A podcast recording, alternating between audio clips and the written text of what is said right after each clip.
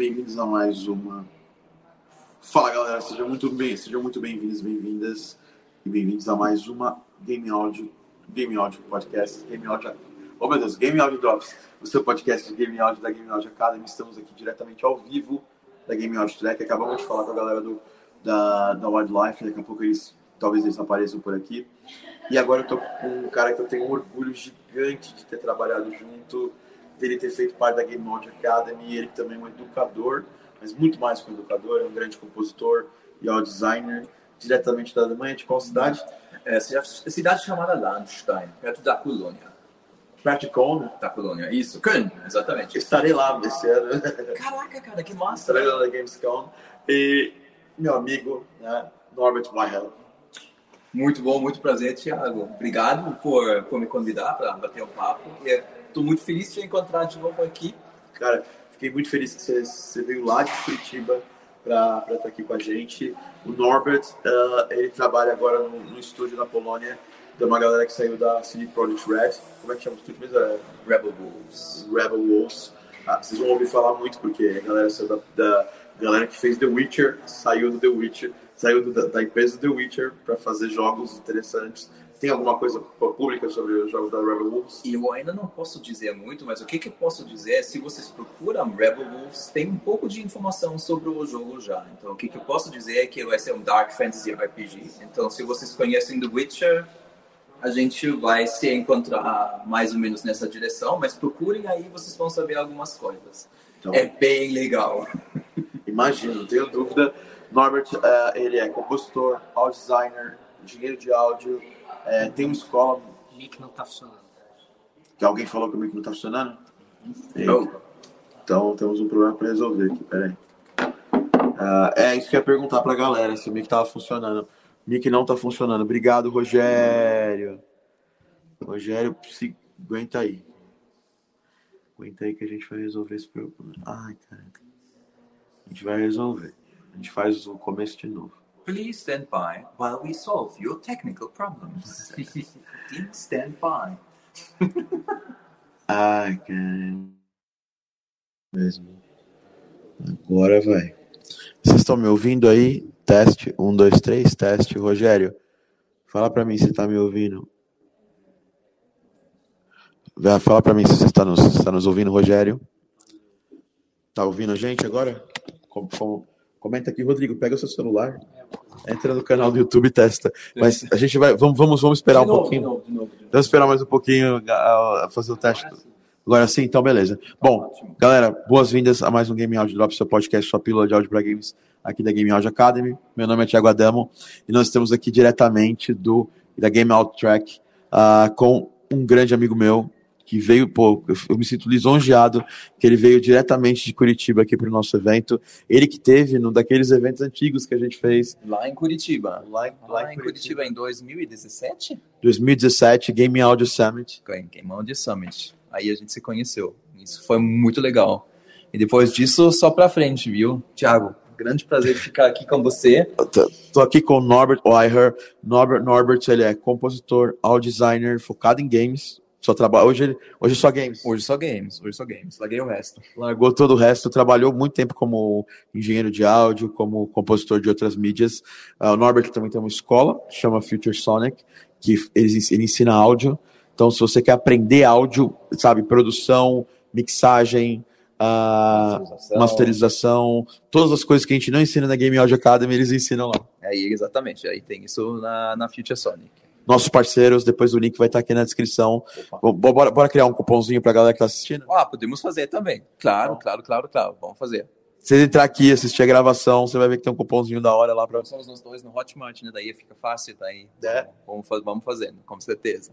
Então, é, o Norbert agora está trabalhando no estúdio uh, Rebel Wolves. Rebel Wolves, exatamente, direto da Polônia. É um, é um estúdio formado por, pelo diretor original do The Witcher. Então, ele saiu da CD Projekt em 2022, eu acho, e formou do Rebel Wolves. E daí a gente está fazendo um um jogo que vai mais ou menos nessa direção. Não posso falar muito, mas tem um pouquinho de informação na internet se vocês procuram.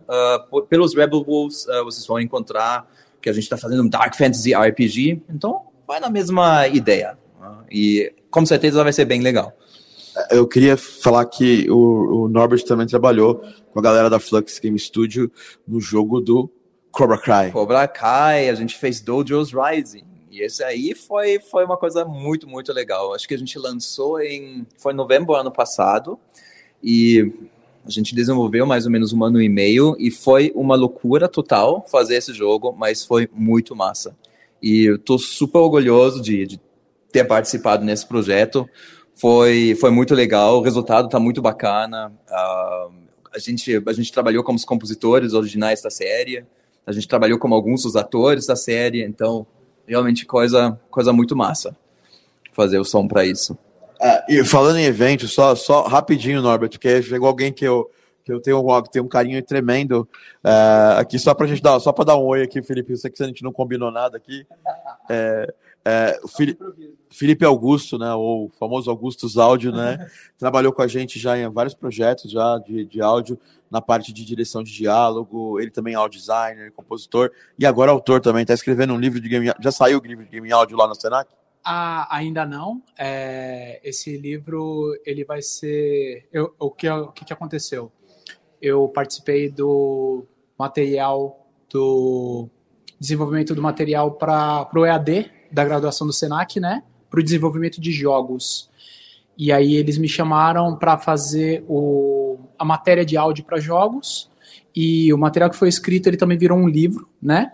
Ele vai ser lançado pela editora do Senac como PDF, havendo interesse bastante, então isso daí é de acordo com o público, né?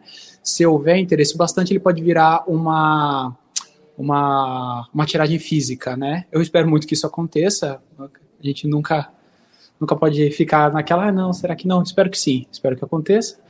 É, e a ideia toda do material foi a seguinte, que eu notei que é muito difícil, eu fiz a pós do Senac, e é muito difícil a gente conseguir estabelecer uma conversa legal do pessoal que cuida mais de programação, mesmo game design, para o pessoal conseguir entender qual que é a do áudio, né? Tem um certo gap meio grande aí. Então a minha tentativa é fazer um primeiro passo como uma espécie de ponte, assim, dar uma introdução para o pessoal, falar coisas simples, assim, ah, o áudio ele é baseado em frequências sonoras, é onda sonora, é um fenômeno físico, é, e por causa disso ele tem um espaço onde você consegue colocar determinadas coisas, e, e a partir daí mostrar para eles um pouquinho, ah, o áudio, um efeito sonoro é feito desse jeito, a música é desse jeito, a voz, então eu passei pelo básico do básico de tudo, assim, de falando a respeito de composição, falando de equipamento, é, voz, efeitos sonoros e um pouquinho de implementação também, né? Como é uma matéria que tem que abarcar tudo, né? Então eu tive que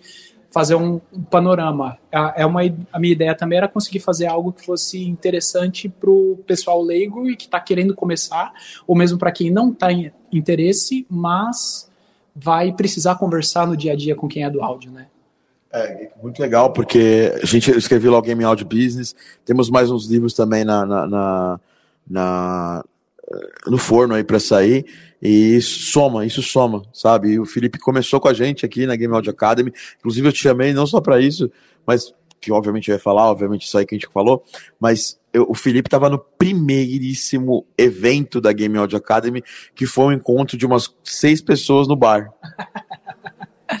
ah, bom, primeiro que era um bar, né? Então já me chamaram, aí tinha Game Audio junto. O que, que eu ia falar? Eu ia falar que não, não dá, né? Foi, foi maravilhoso. e acho que não tem muito o que falar. É, a, a parte, das coisas. é, exatamente. As coisas começam. É, isso é que é importante, né? O importante é você começar e fazendo cada vez melhor. É, do mesmo jeito que o desenvolvimento de jogos, é, você, a cada vez que você vai e você vai lá e cria uma coisa, aí você, com base naquilo que você aprendeu, você vai tentar fazer maior depois, e por aí vai. É assim que você constrói uma trajetória, né? Muito bom. Tá gostando do evento? Tá, tá muito legal, tá bem interessante. Eu só saí para tomar uma água, é, mas muitas conversas, muita coisa interessante assim que coisas que você não, às vezes você sabe, mas até alguém indicar novamente você, nossa, é verdade, isso daí é importante e tal. E também para é aquela coisa, né? Tem muita gente que é de uma parte.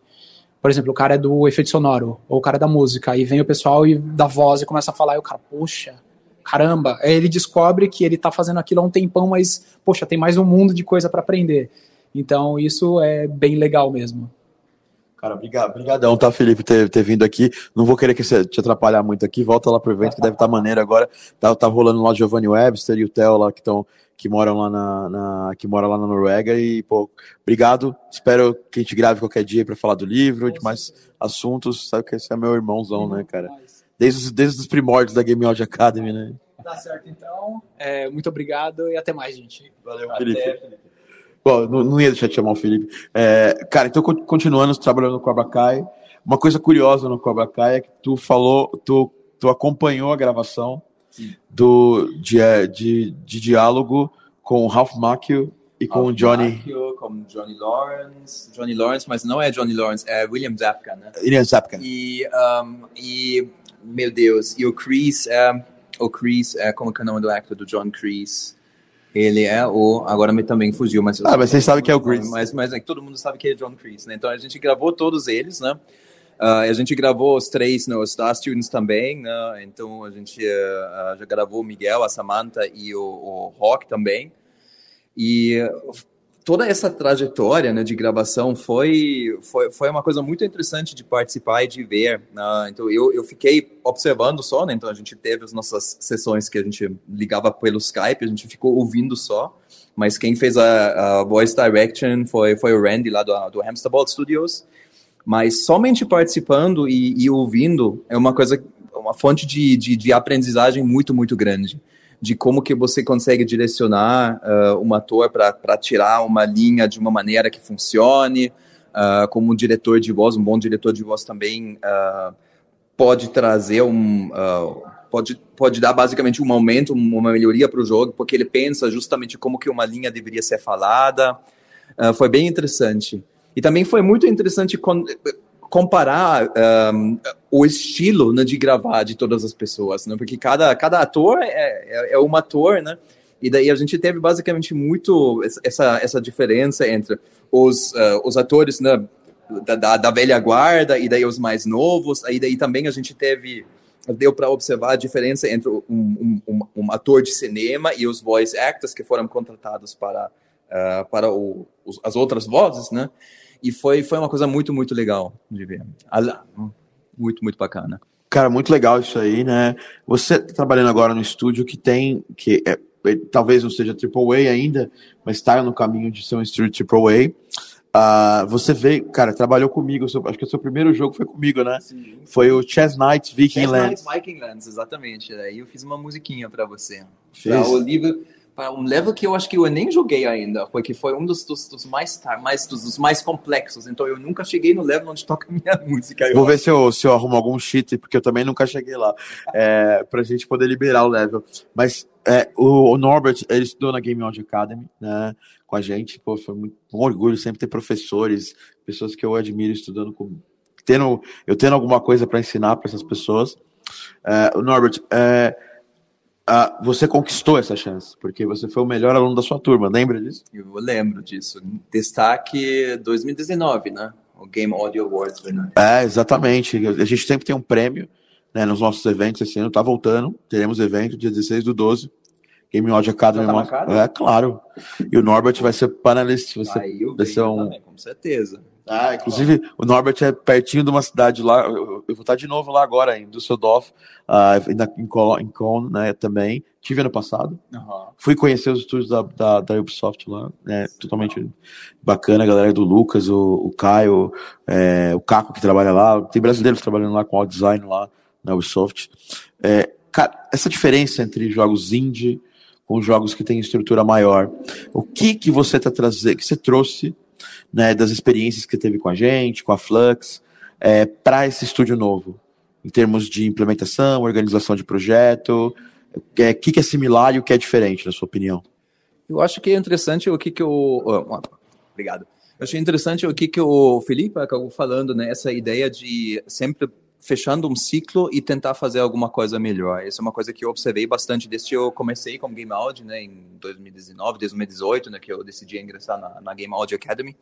Sempre foi essa coisa que você faz algum trabalho, mesmo sendo somente uma Game Jam, alguma coisa uh, bem pequena, e você você fecha um ciclo, daí depois começa outro projeto.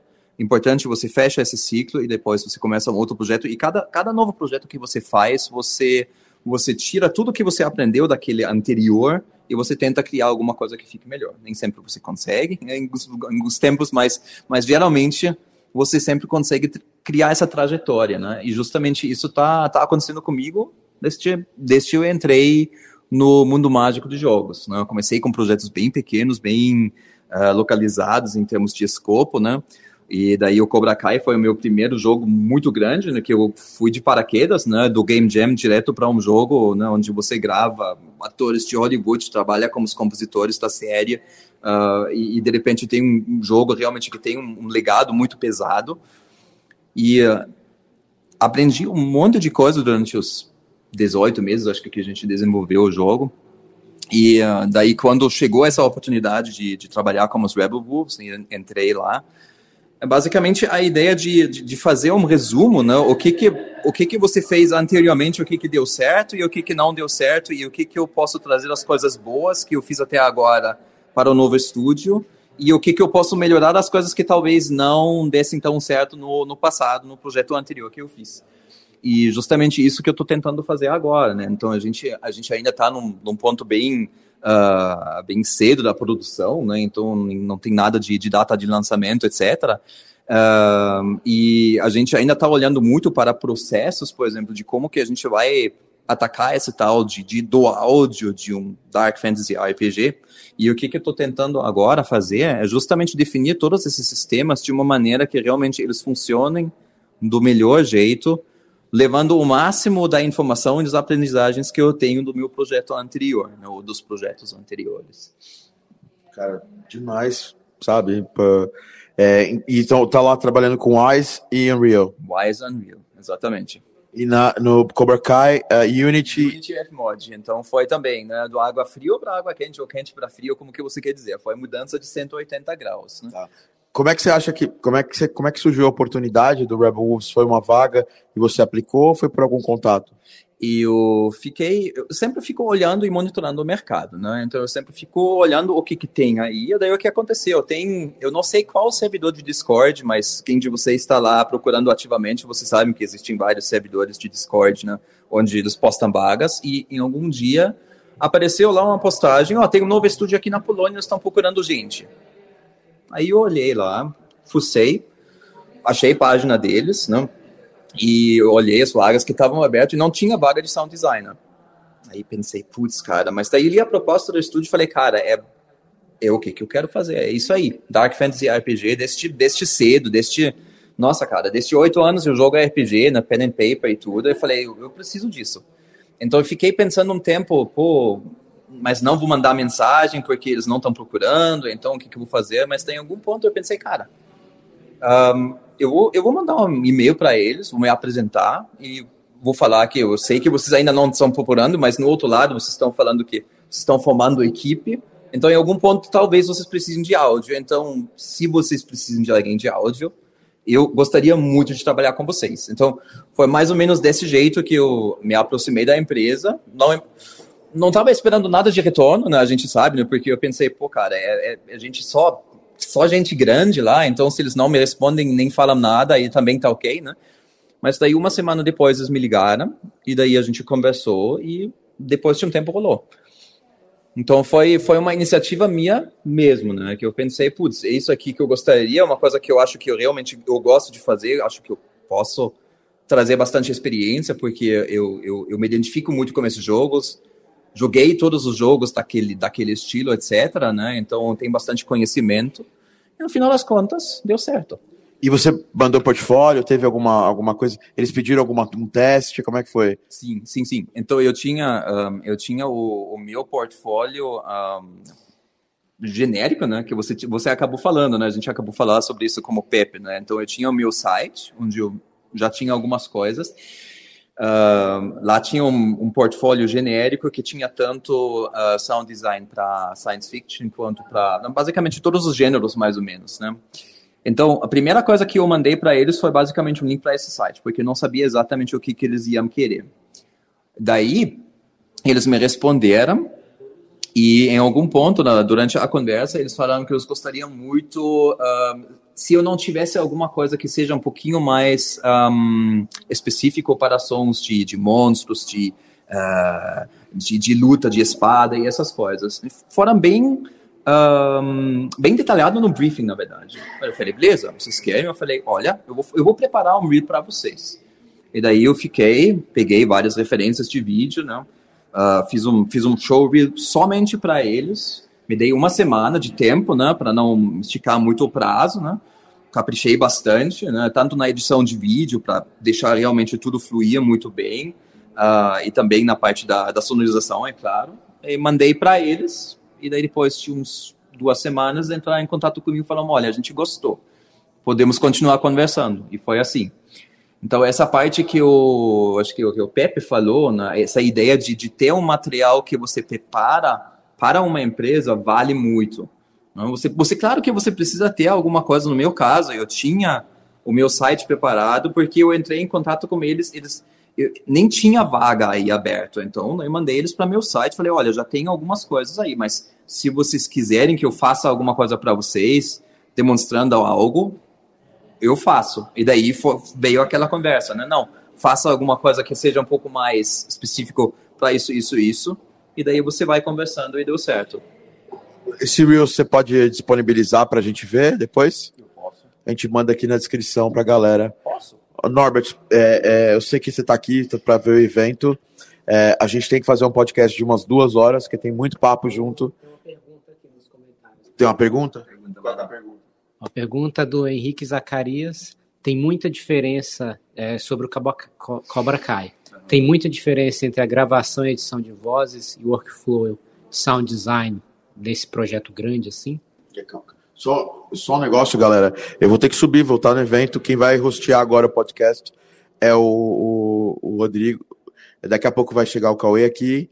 Vai chegar também a Isadora do Tempo Filmes. E vamos pensar outras pessoas convidadas aqui. Norbert, depois, só para fechar, falar para a galera, é, tu curte, só explicar um pouco para a galera o que, que você achou da que você acha da Game Audio Academy, o que você acha da formação. É, e, mas antes responde a pergunta do Zacarias, pessoal, Norbert, só vou pedir licencinha para eu sair daqui. Galera, eu tô indo, mas o podcast continua, tá? O podcast continua, tá? O podcast continua e o Norbert vai voltar aqui para responder. Calma aí. Eu tô fora de cena, mas o podcast continua. Não, não, vou ficar um do lado do outro. Não, não, ah, não. Certo, tá certo, exatamente, vamos lá. Então, estamos voltando, estamos voltando 3, 2, 1. Então, agora a pergunta, o que, que foi a pergunta? A pergunta foi... A pergunta é qual a diferença nessa gravação de voz vocês tiveram que fazer com atores de Hollywood, num projeto grande, e o workflow do sound design e a edição de vozes num projeto grande, assim. Um, então, diferença entre o sound design mesmo e a gravação de voz, é isso mesmo? Isso. Então, um, as técnicas, a gente não fez a parte da edição das vozes, né? Foi tudo, isso aqui foi uma outsourcing que rolou no Hamster Ball, né? Então, eles fizeram toda essa parte de, de gravar, editar, então entregaram as vozes prontas para mim. Né? Então, o que, que eu fiz é só a parte da implementação, uh, nem normalizar eu precisava, porque eles entregaram tudo bonitinho. Mas, claro, ah, eu editei bastante diálogo já e eu conversei com os, com os editores de diálogo lá, rola bastante trabalho atrás das cenas, né, depois da gravação. Então, eles fazem um monte de, uh, de correções que a gente, na verdade, nem percebe, uh, porque a ideia de uma boa edição de diálogo você simplesmente não percebe. Mas, às vezes, eles deixam uma coisa um pouquinho mais curta, uh, às vezes, eles juntam entre três takes que foram gravados, eles juntam dois, né, início de um, final do outro. Uh, e daí, além de tirar imperfeições, daí tem às vezes atores onde você tem bastante uh, som da boca saindo. Aí você vai entrar com ferramentas como RX, né, do, Isot uh, do, do Isotope, tira coisas aí. Então tem isso. Então eu, eu diria que um, as técnicas de edição, em termos de o que, que você vai usar, você vai usar o Mandal, você vai editar, você vai fazer cortes, crossfades. Um, talvez não seja tão tão diferente. Uh, é, é, talvez a edição de diálogo é um pouquinho mais específico em termos de, de utilizar ferramentas como o RX, por exemplo, né? que você não usa tanto no sound design, aí você usa outros plugins, né? Mas as, o kit básico de técnicas que você precisa, ele é parecido. Entendi. Faz sentido? Faz sentido. Bacana. É... Ah, peraí, eu esqueci uma coisa. Fala da Game Audio Academy. Fala da Game Audio Academy. Não, não. Qual, como é que foi a sua experiência? Se foi uma bosta, pode falar. tá bom. O Cauê, o Cauê tá, com, tá, com tempo, tá com tempo limitado. Então ele já, vai, já vem colando aqui, Cauê. Vamos colando? Então, beleza. Então, vou fazer. ó. Então, só falando, gente, uh, Game Audio Academy, para mim, uh, foi, foi o ponto de entrada realmente no mercado de games. Né? Isso, uns quatro, cinco anos atrás, eu estava olhando para o curso do Thiago. Em algum ponto eu decidi, agora vou investir, vou fazer. E foi exatamente o que, que eu estava precisando realmente para entrar. As dicas dele são dicas de ouro, né? Então, realmente, eu, uh, para mim, o Thiago, cara, é um profissional de coração, um grande amigo meu, uh, mas o material que ele disponibiliza, eu acho que e, e o trabalho que ele faz para a comunidade de, de áudio para jogos aqui no Brasil é muito legal. Então podem confiar. E é isso. Obrigado, Norbert. Agora eu vou sair daqui. Agora, Tchau, gente. agora vamos entrar com o Cauê aqui e vamos seguir no evento. O Thiago subiu e a gente vai continuando. E aí, Cauê, tudo bom? Então, apresenta aí primeiro você para o pessoal, para eles se situarem. Bom, pessoal, para quem não me conhece, eu sou Cauê Lemos, eu sou gerente do estúdio da Lionbridge aqui no Brasil. A Lionbridge é uma empresa de localização. Seja, a gente faz localização para jogos, dublagem para jogos, em outras palavras. E, bom, é, eu tenho meu estúdio, Seven Sounds, Game Audio Solutions também, com vários projetos aí. Fui diretor de áudio da Insane Games por nove anos, desde 2009. Mas é, nos últimos tempos eu tô aí nessa jornada com a Lionbridge, cuidando da, da, da localização de, de jogos. E o que, que você está achando do evento, da Game Audio Track? Eu sei que você, você é amigo do Thiago há muito tempo, então o que, que você está achando do, dessa confluência de, de pessoas do áudio depois, aqui dentro, do, assim, a parte do, do Big, né, dentro desse festival gigante? Cara, sensacional, é, um, é uma das coisas que eu, que eu admiro muito aí no, Thiago e em todos os parceiros, né, é, de trazer essa oportunidade para o pessoal, é, de ter não só esse contato aqui, mas também tipo, trazer essas pessoas para fazerem as palestras, eu acho incrível, eu sempre admirei muito isso, e eu tô achando incrível, é, tive- não, não consegui participar de tudo, porque eu tinha alguns outros compromissos, mas eu fiquei feliz aí de, de ver como tá cada vez melhor, né? E, e cada vez mais pessoas engajadas aí em aprender game áudio e, e compartilhar conhecimento no game áudio. Então, cara, como sempre, muito legal mesmo. E é um prazer estar tá, podendo participar um pouquinho aqui. É, o pessoal está perguntando aqui é, quais os desafios assim que, se- que você puder falar, que você tem ali na Lion Bridge em termos de localização. Certo.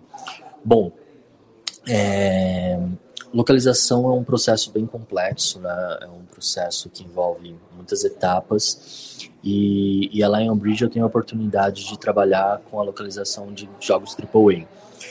E são jogos com uma demanda muito alta, geralmente num curto espaço de tempo. Mesmo a gente trabalhando numa localização no AAA por dois anos, às vezes até mais, geralmente os batches que a gente precisa gravar são batches bem curtos e, e os desafios é, é, geralmente são voltados ao tempo de produção e conseguir fazer tudo acontecer é, num pequeno espaço ah, de tempo e, e mesmo assim mantendo a qualidade né, final do, do produto que obviamente impacta em toda a experiência do jogador. É, mas eu diria que um dos maiores desafios é, é exatamente isso. Ah, o tempo que a gente tem para concluir o processo da localização. Você tem mais um tempinho para a gente fazer mais uma pergunta? dá para fazer isso. Dá. É, tem algum projeto assim que você tem um carinho especial? Que você pode falar um pouquinho mais assim de como foi o trabalho, qual foi os, de novo assim os desafios, mas um projeto específico que você tem um carinho assim, não só da Lion Bridge, mas de todo o seu escopo de trabalho. Ah, sim. Olha, eu eu sempre meio que me apaixonei por todos os projetos que eu tive a oportunidade de trabalhar, independente do tamanho. Eu trabalhei com muitos jogos de desenvolvedores muito pequenos e eu sempre tive muito carinho por isso. Mas em especial, eu tenho muito carinho, é, eu diria, por dois projetos, né? Eu vou faço questão de mencionar os dois. Ah, um deles é o Profane, da Insane, o qual ainda está em desenvolvimento. É, mas a Insane foi uma empresa que eu trabalhei por nove anos como sound designer, diretor de áudio. E desses nove anos, seis anos eu me dediquei ao Profane exclusivamente, em toda a parte de sound design, música, integração, dublagem. E esse projeto me ajudou muito a me desenvolver como profissional, a Insane me ajudou a me desenvolver como profissional, e eu guardo um carinho muito grande. Eu sei que hoje o projeto ainda está em desenvolvimento, muitas coisas mudaram, né? Já faz quatro anos que eu saí da empresa, e porém eu guardo com muito carinho ainda esse projeto. E o segundo também que eu gosto sempre de mencionar, que é o Heavy Metal Machines, da Hoplon, que infelizmente foi descontinuado já, é um projeto que os servidores foram desligados, mas foi um projeto que marcou muito a indústria nacional, um projeto grandioso, o qual eu tive a oportunidade de trabalhar com, com toda a parte de voz e com todo o sound design e com uma parte das músicas também. É, e eu guardo com muito carinho porque foi um projeto que é, me dediquei bastante, mesmo como freelancer, né? No caso, era a Seven Sounds era contratada da Opel na época, mas foi uma experiência muito gratificante poder trabalhar nesse projeto e é isso aí. Esses dois eu diria que são os, os meus xodós aí. Tem, é, só pra gente finalizar, então, tem um jogo que foi o que fez a, assim que fez você ter vontade de trabalhar com áudio para jogos, que te mudou a chave falou assim, é isso que eu quero fazer? Uh, sim. Eu diria que, na verdade, eu não, não vou falar um jogo específico, mas assim, quando eu comecei a me apaixonar por jogos foi por conta do Nintendo 64, do console. E eu acho que o Mario 64 me acendeu a luz de como é maravilhoso esse universo e me despertou a curiosidade de entender como isso funcionava e eu guardei essa sementinha da, da curiosidade de entender como funcionava áudio para jogo desde a minha infância com o Mario 64, que inclusive é um jogo que me acompanha até hoje. Eu acabei de, de comprar um Nintendo Switch e tô quase zerando o Mario 64 de novo. É, mas eu diria que Mario 64 foi o jogo que me despertou a sementinha de entender como funcionava essa, essa indústria. Não só necessariamente no áudio, e, e, eu guardei isso por uns anos até que realmente eu peguei e consegui é, correr atrás e entender de fato como funcionava.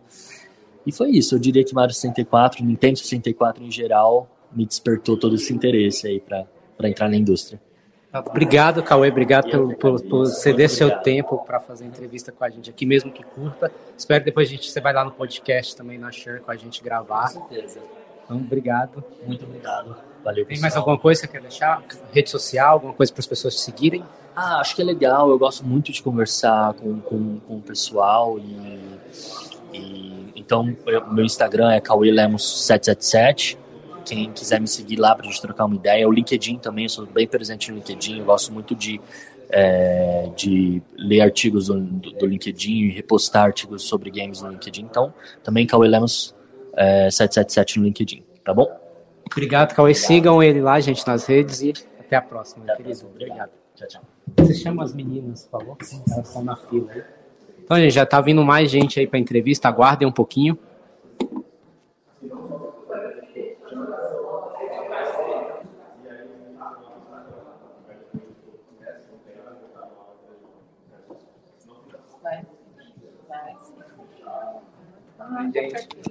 Aqui? Vamos todos. Deixa eu ver se vocês estão aparecendo, que eu tô sem um suporte. Vamos ver se todo mundo vai aparecer. Eu acho. Tá ao vivo, tá ao vivo. Só tô esperando ele atualizar aqui. Eu acho. Isso, estamos todos aqui. Então, gente, é, Vamos continuar a nossa entrevista. Eu vou pedir para vocês primeiro se apresentarem rapidinho, só para o pessoal do outro lado saber com quem a gente está falando aqui. Olá, sou Isadora Machado, sou CEO da Tempo Filmes, uma empresa de localização. E é isso. Sou Gabriela, é, também sou da Tempo Filmes, é, sou mais da área de tradução. É, vocês estavam falando aqui mais cedo, assim, o que a gente pode né, falar, vocês estão migrando e estão com alguns projetos novos para games, né? Você pode falar um pouco do que, que vocês estão é, fomentando no momento? Eu posso falar um pouquinho brevemente da história? Pode, claro, por favor. Tá bom. então a gente está há 30 anos no mercado. É, a gente, a grande parte da nossa vida, então a gente trabalhou na parte do audiovisual, é, de dublagem para filmes, para séries, documentários, programas infantis. No início da empresa, muito mais documentários, porque antigamente a gente tinha né, uma gama maior, agora a maioria é reality show, série, e a gente faz bastante filme também. Então, exemplo, nosso maior cliente hoje é a Discovery. A gente dubla para todos os canais da Discovery. É, já há 27 anos com eles. É a casa em São Paulo que está mais tempo trabalhando com eles. A gente tem bastante conteúdo dublado na Netflix, na Amazon, na Apple. É, na, no, na, plataforma do HBO Max tem bastante coisa que a gente faz, principalmente para Sésamo. Então a gente é o único vendedor da Sésamo no Brasil desde 2015. 2016 ou 2018. Com a pandemia, os anos ficaram um pouco confusos. É, e também YouTube, né? O canal, o maior canal do YouTube de ciência, divulgação científica, que é um, um canal alemão chamado Kurzgesagt. Ele é, é dublado pela gente. Inclusive, a, é o único país que o Kurzgesagt tem uma, local, uma locução feminina, que é a Milu, que é a fundadora da empresa e a nossa mãe. Nós somos irmãs. É, e aí, então, faz um ano que a gente começou a também acrescentar a área de game na empresa, né? A gente reuniu uma equipe muito boa de game, um pessoal com um currículo ótimo e, e começou a prospectar. Então, estava na Big no ano passado, foi para Big esse ano. E, e agora a gente está assim com não posso falar nomes, né? Mas a gente está conversando com muita gente, principalmente na Ásia, do mercado de mobile. Então, acho que em breve a gente já vai ter o nosso primeiro projeto de game para poder apresentar para o mundo com localização brasileira. Você que quer acrescentar alguma coisa? Você pode falar um pouquinho por que, que vocês estão agora querendo abraçar também o mercado de games? Vocês têm uma história muito grande no Brasil, com filme, documentário, trabalhando com os maiores streamings. Claro, a gente a gente gosta de a gente não gosta de. A gente, a gente quer sempre expandir sem inchar. Então já existiu, a gente já recebeu no passado é, orçamentos, né, para trabalhar com game.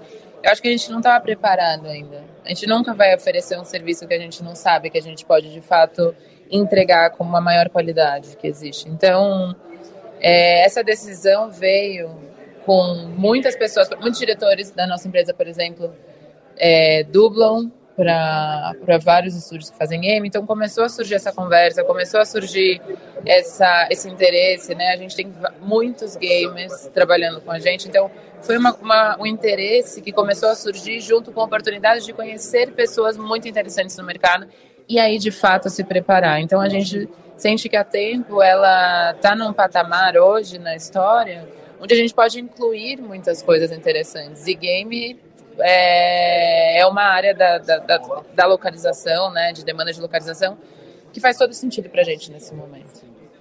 Tem um projeto que vocês têm um carinho especial? Que vocês trabalharam e vocês falaram, caraca, esse é o... assim, a gente tem muito carinho porque foi um foi o que a gente queria muito fazer. Uhum. Eu sei que todos a gente tem um carinho especial, mas tem um que, que toca o coração. Sim, eu vou dizer todos. difícil, né? Você tem algum em mente? A gente gosta muito de fazer o canal Kurzgesagt, que é esse canal de divulgação científica, que é um trabalho muito especial, assim, e, e é legal fazer parte da trajetória deles de expansão, é, porque eles são um canal que começou em inglês e alemão, e aí eles agora abriram para enfim, o mundo todo, então é legal participar disso. E eu tenho muito carinho, assim, acho que é difícil escolher, né? Vou falar só de um. A assim. tá indo nessa conversa. É, a Vila Sésamo, é, a Vila Sésamo é um trabalho que a gente gosta muito de fazer, porque tem um, é, um projeto educacional muito bonito. Então a gente tem muito carinho por ele, a gente enfim, já trabalha há muitos anos, agora a gente fez algumas séries, uma que a gente não pode falar ainda porque ela vai estrear, ainda não saíram os teasers nem nada. Mas teve o Mecha Builders, que a gente viu que é muito bonito. É, é, é. Tá, na, tá no HBO Max. Tudo da, que a gente faz para Vila Sésamo a gente simplesmente ama. Mas as músicas, né, da Vila Sésamo, todo o trabalho voltado de acessibilidade da Vila Sésamo é muito legal. É óbvio que é óbvio que tudo que a gente faz também para Discovery, né, que é um cliente que a gente tem muito carinho. É, e a gente faz um dos maiores um dos maiores programas da Discovery que a gente ama, que é o 90 Dias para Casar. é muito bom, é muito bom. E também, assim, eu acho que um, um legal de um marco nosso, porque foi, no, foi uma das primeiras coisas 5.1 que a gente, de fato, para cinema, né, que a gente fez, e foi um marco interessante, a gente usou Star Talents, não é sempre que você usa Star Talents, Star Talents é quando você contrata uma pessoa famosa para fazer uma dublagem, é, que foi o filme do My Little Pony para o cinema, que a gente teve a Mariana Rios e o e o Sérgio Maroni, ah, sim, e as músicas foram muito legais, e no final a Mariana Rios é uma super dubladora. Nossa, ela entrou no estúdio e parecia que ela fazia isso há muitos anos, assim. Então, esse também acho que foi um projeto legal de ter feito, né? Porque a gente estava muito próximo em todo o processo. Mas acho que todos, assim, uma coisa na tempo que é importante pra gente é que a gente cuida de cada projeto individualmente.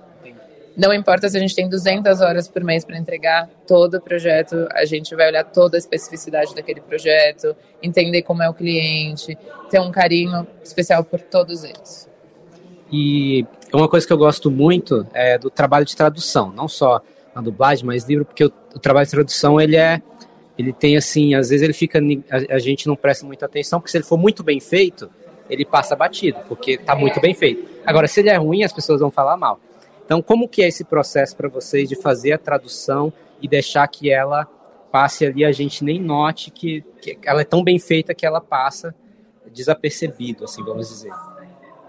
É, a gente tem muito cuidado com esse setor da empresa, assim, sempre. É...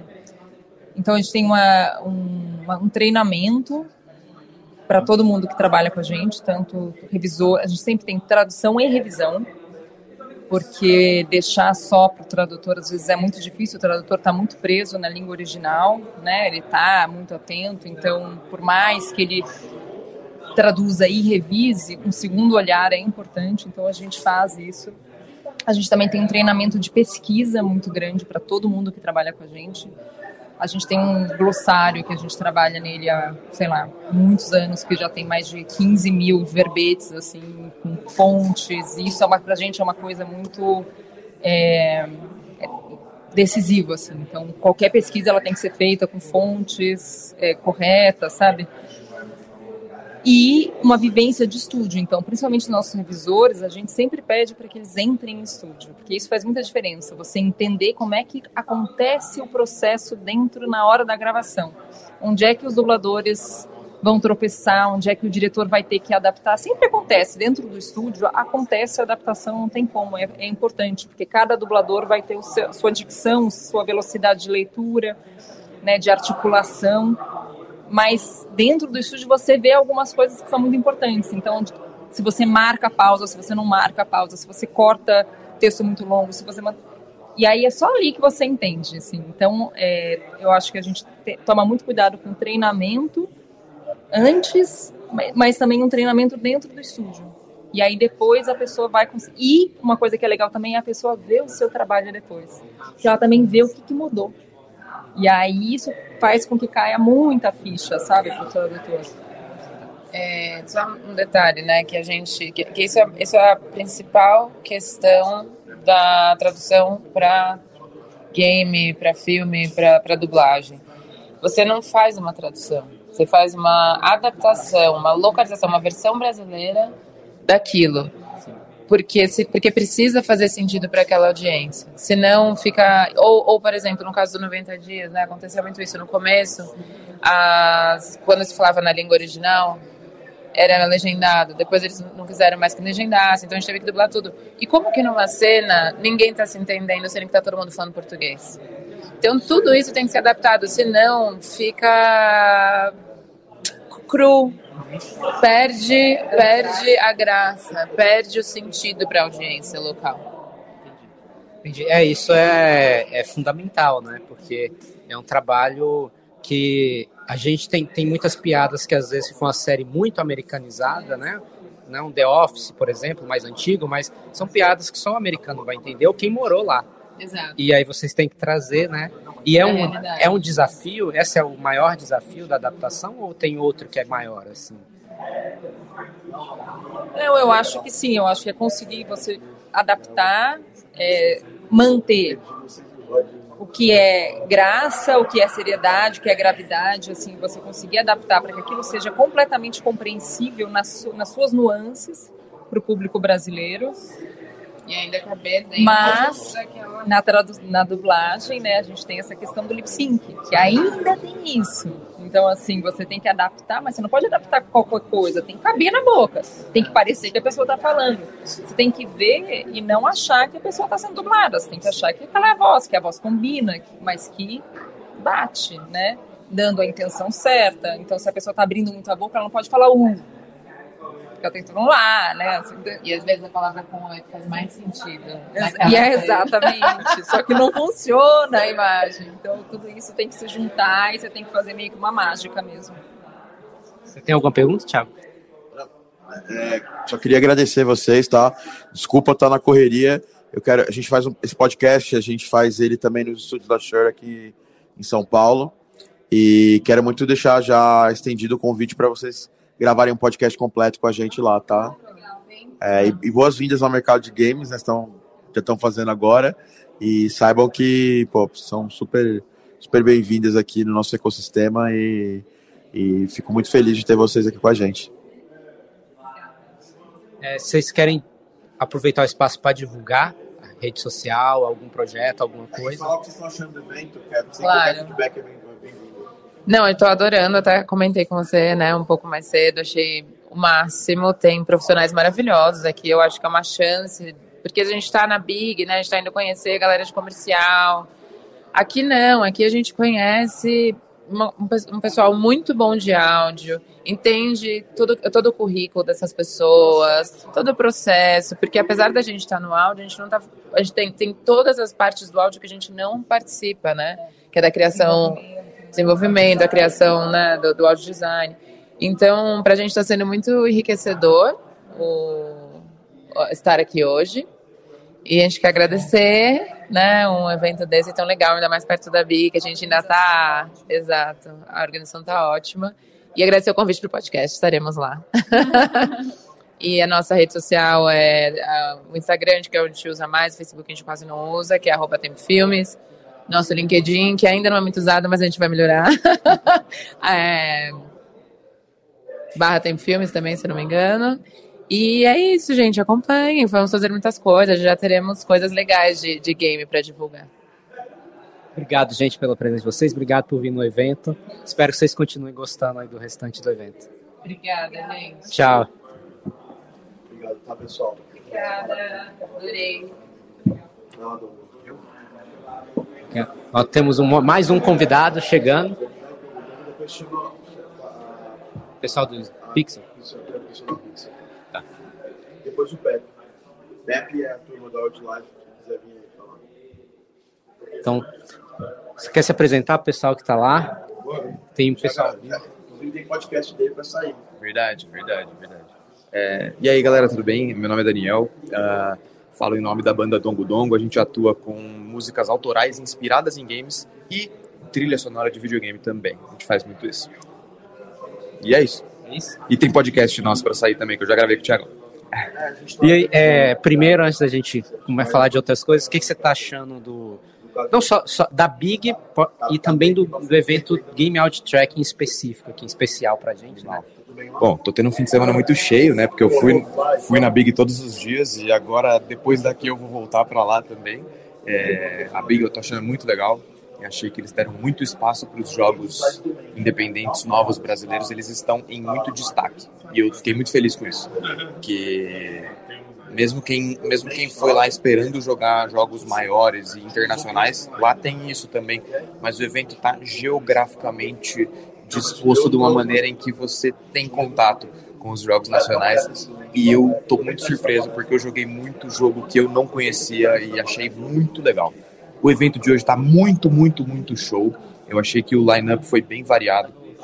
Então a gente falou aqui sobre uh, uh, sound design, composição musical, como, como montar o seu portfólio, é, localização, uh, que é uma coisa que quando você fala áudio para games, acho que o primeiro tópico que vem na mente é música. Alguma pessoa que já está um pouco mais entrada vai pensar no sound effects, mas localização é muito importante também e, e, e é legal ter dado esse destaque. E depois a gente teve né, pô, uma palestra com duas pessoas que estão, duas, duas palestras né, no caso, com pessoas que estão fora do país e, e quais as diferenças daqui e dos lugares onde eles estão. E achei que foi uma experiência muito rica, muito enriquecedora. E eu aprendi muito, porque eu sou um cara que pô, trampou frila desde que começou nisso. E eu não tenho tanto know-how de como atuar, né, pô, 100% do tempo junto com uma empresa, tal, sei lá o quê. E eu sinto isso, eu sinto isso como uma fraqueza minha e hoje eu aprendi muito aqui, muito aqui mesmo, de verdade. Estou adorando o evento. É, você já, já foi lá no, no Thiago, não vou ficar repetindo perguntas, mas é, tem um projeto assim que você trabalhou que foi o ponto de virada assim na sua carreira, que foi um negócio assim que fez diferença não só de é, de te popularizar, vamos dizer assim, mas diferença dentro do seu trabalho de aprendizado. É, é uma resposta meio, meio, meio, meio indireta, porque não teve um projeto de jogo que alavancou, uh, mas teve o nosso perfil no TikTok com ênfase em trilha sonora, é, eu fazendo músicas autorais, fazendo desafios de trilha sonora. Hoje em dia, muitas das pessoas que vêm falar com a gente interessadas uh, nas nossas composições viram a gente pelo TikTok. Então eu acho que a, a, a, criação do conteúdo a esse respeito foi a grande virada. Não, não necessariamente um jogo ou outro, mas a gente abrir a cabeça para esse outro campo também e, e que, que, acaba trazendo uma visibilidade para o nosso projeto, né? É, eu acho muito legal. É, a gente sabe que a galera do áudio é bastante difícil de usar rede social, né? E, e você tem uma dica assim para dizer quão importante é esse uso que você fez do TikTok, Instagram, das redes sociais para a sua carreira, que pode, pode ajudar as outras pessoas a abrirem um olho para isso? Não, se eu tivesse que quantificar, é 100%. 100%. Tipo assim, é muito importante que a galera veja uh, o trampo que você está fazendo. E claro que você não precisa pô, botar sua cara lá. É que eu sempre fui meio palhação, sabe? Eu sempre fui isso. E muitos. e muitos dos vídeos do TikTok eu fui fazendo durante a pandemia não necessariamente tinha esse foco da trilha sonora, porque eu não sabia como incorporar isso no conteúdo, né? Mas uh, a gente vai incorporando aos poucos e, e, e, e, você vai desenvolvendo a sua linguagem não só de composição, porque eu acabo treinando muita composição, fazendo esses desafios de, de trilha sonora e tudo mais. Pô, eu treino muito, né? Tipo, é, é uma coisa que a gente vai fazendo na rotina e não só eu treino, como eu treino e tem gente vendo. Né? Então, eu francamente não sei dizer se existiria uma carreira para mim sem eu ter feito isso antes, tá ligado? Eu, eu, eu isso foi muito viabilizador para mim, de verdade, de verdade mesmo. É. A gente tem mais tempo, Thiago? É, só, só... Pessoal, a gente vai precisar fazer uma pequena pausa, tá? Mas a gente vai esperar terminar o papo com o Dogo Dogo. É, queria agradecer Dongo Dongo, Dongo Dongo que é o Daniel, é um grande amigo, é, pô, foi aluno da Game Audio Academy. O que, que, você achou da formação? Você que, que, que, é, que é mais foco de composição tal, você achou maneiro essa parte de business que a gente tem, de Fmod? Inclusive, eu tive, né, eu tive uns problemas pessoais que me impossibilitaram ali de, de fazer tudo em uma run só, mas a parte de business, mesmo quando eu não podia fazer o curso mesmo, eu pegava para ver sozinho, porque é um negócio que é, era, um, era uma fraqueza que eu tinha. Eu, tipo assim, eu sou um cara, sei lá, sempre gostei de compor, sempre tratei isso pô, com a maior alegria do planeta, mas eu não era um cara muito sábio na hora de apresentar isso para as pessoas na hora de gerir o negócio. Eu acho que essa é uma área que eu ainda estou desenvolvendo, né? Que eu ainda não sou é, essa, essa, essa máquina de, de, de, de, de, de autopromoção, de divulgação da, da maneira mais efetiva possível. É, mas, assim, eu achei que isso foi uma, foi uma parte que me, me trouxe muito conhecimento numa coisa que, cara, tipo assim, é muito difícil você achar algo voltado para esse tipo de carreira falando sobre isso, né? Porque geralmente, se você procurar, sei lá, no YouTube, alguma coisa assim, vai ter alguma coisa geral, assim, de autogestão tal. Beleza, pode pegar alguma dica ou outra.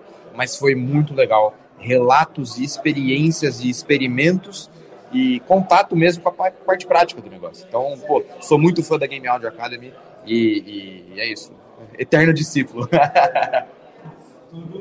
Bom, para você acessar as redes sociais do, do, Daniel, ele vai ficar dançando enquanto eu falo. É arroba Dongo Dongo, Banda Dongo Dongo, certo? Banda Dongo Dongo. Banda Dongo Dongo, Daniel Heblin no Instagram.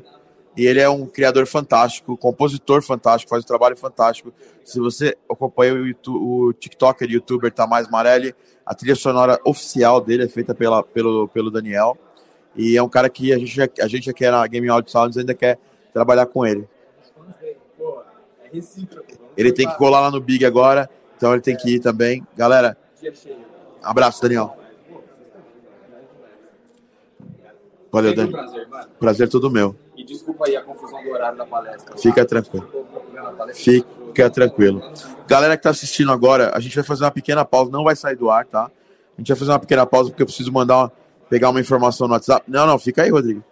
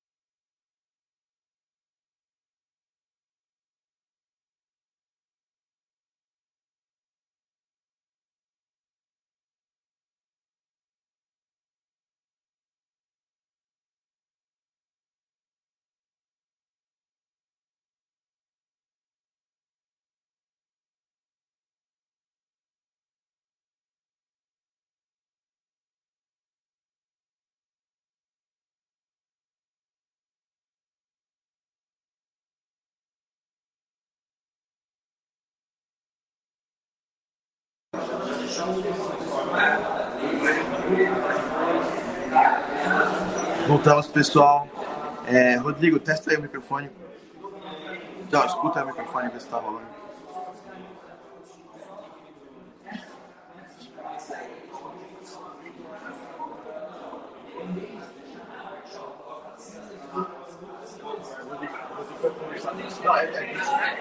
Não, é, é que eu tô fora do ar. Tá rolando? Tá. Pode sentar, pode sentar. Só tô sentando o microfone aqui. Ah, está rolando sim. É porque tá atrasado. Vou só confirmar aqui. Só confirmar se tá o microfone bom ou se tá o microfone do celular. É, tá sim.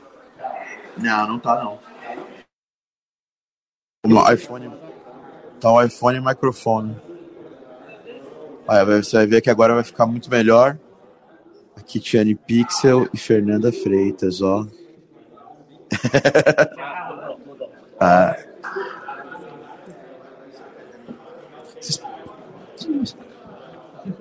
Só para caber na câmera, vou deixar mais para trás aqui.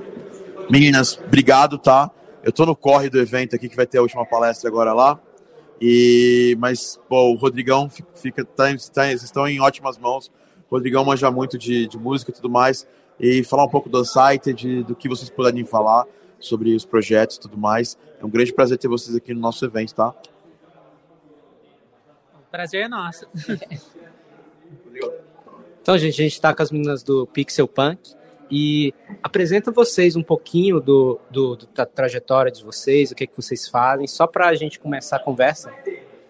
É, eu sou a Tiane Pixel, eu sou é, cofundadora do estúdio Pixel Punk e em 2021 a gente lançou o jogo Unsighted, que saiu para computador, para Nintendo Switch, Xbox, PlayStation, estava no Game Pass no lançamento e é um jogo de ação e aventura top-down com gráfico pixel art que acabou sendo bem recebido, participou de vários eventos, ganhou alguns prêmios e no Unsighted eu fiz a programação e a arte e junto comigo teve a, Fernanda.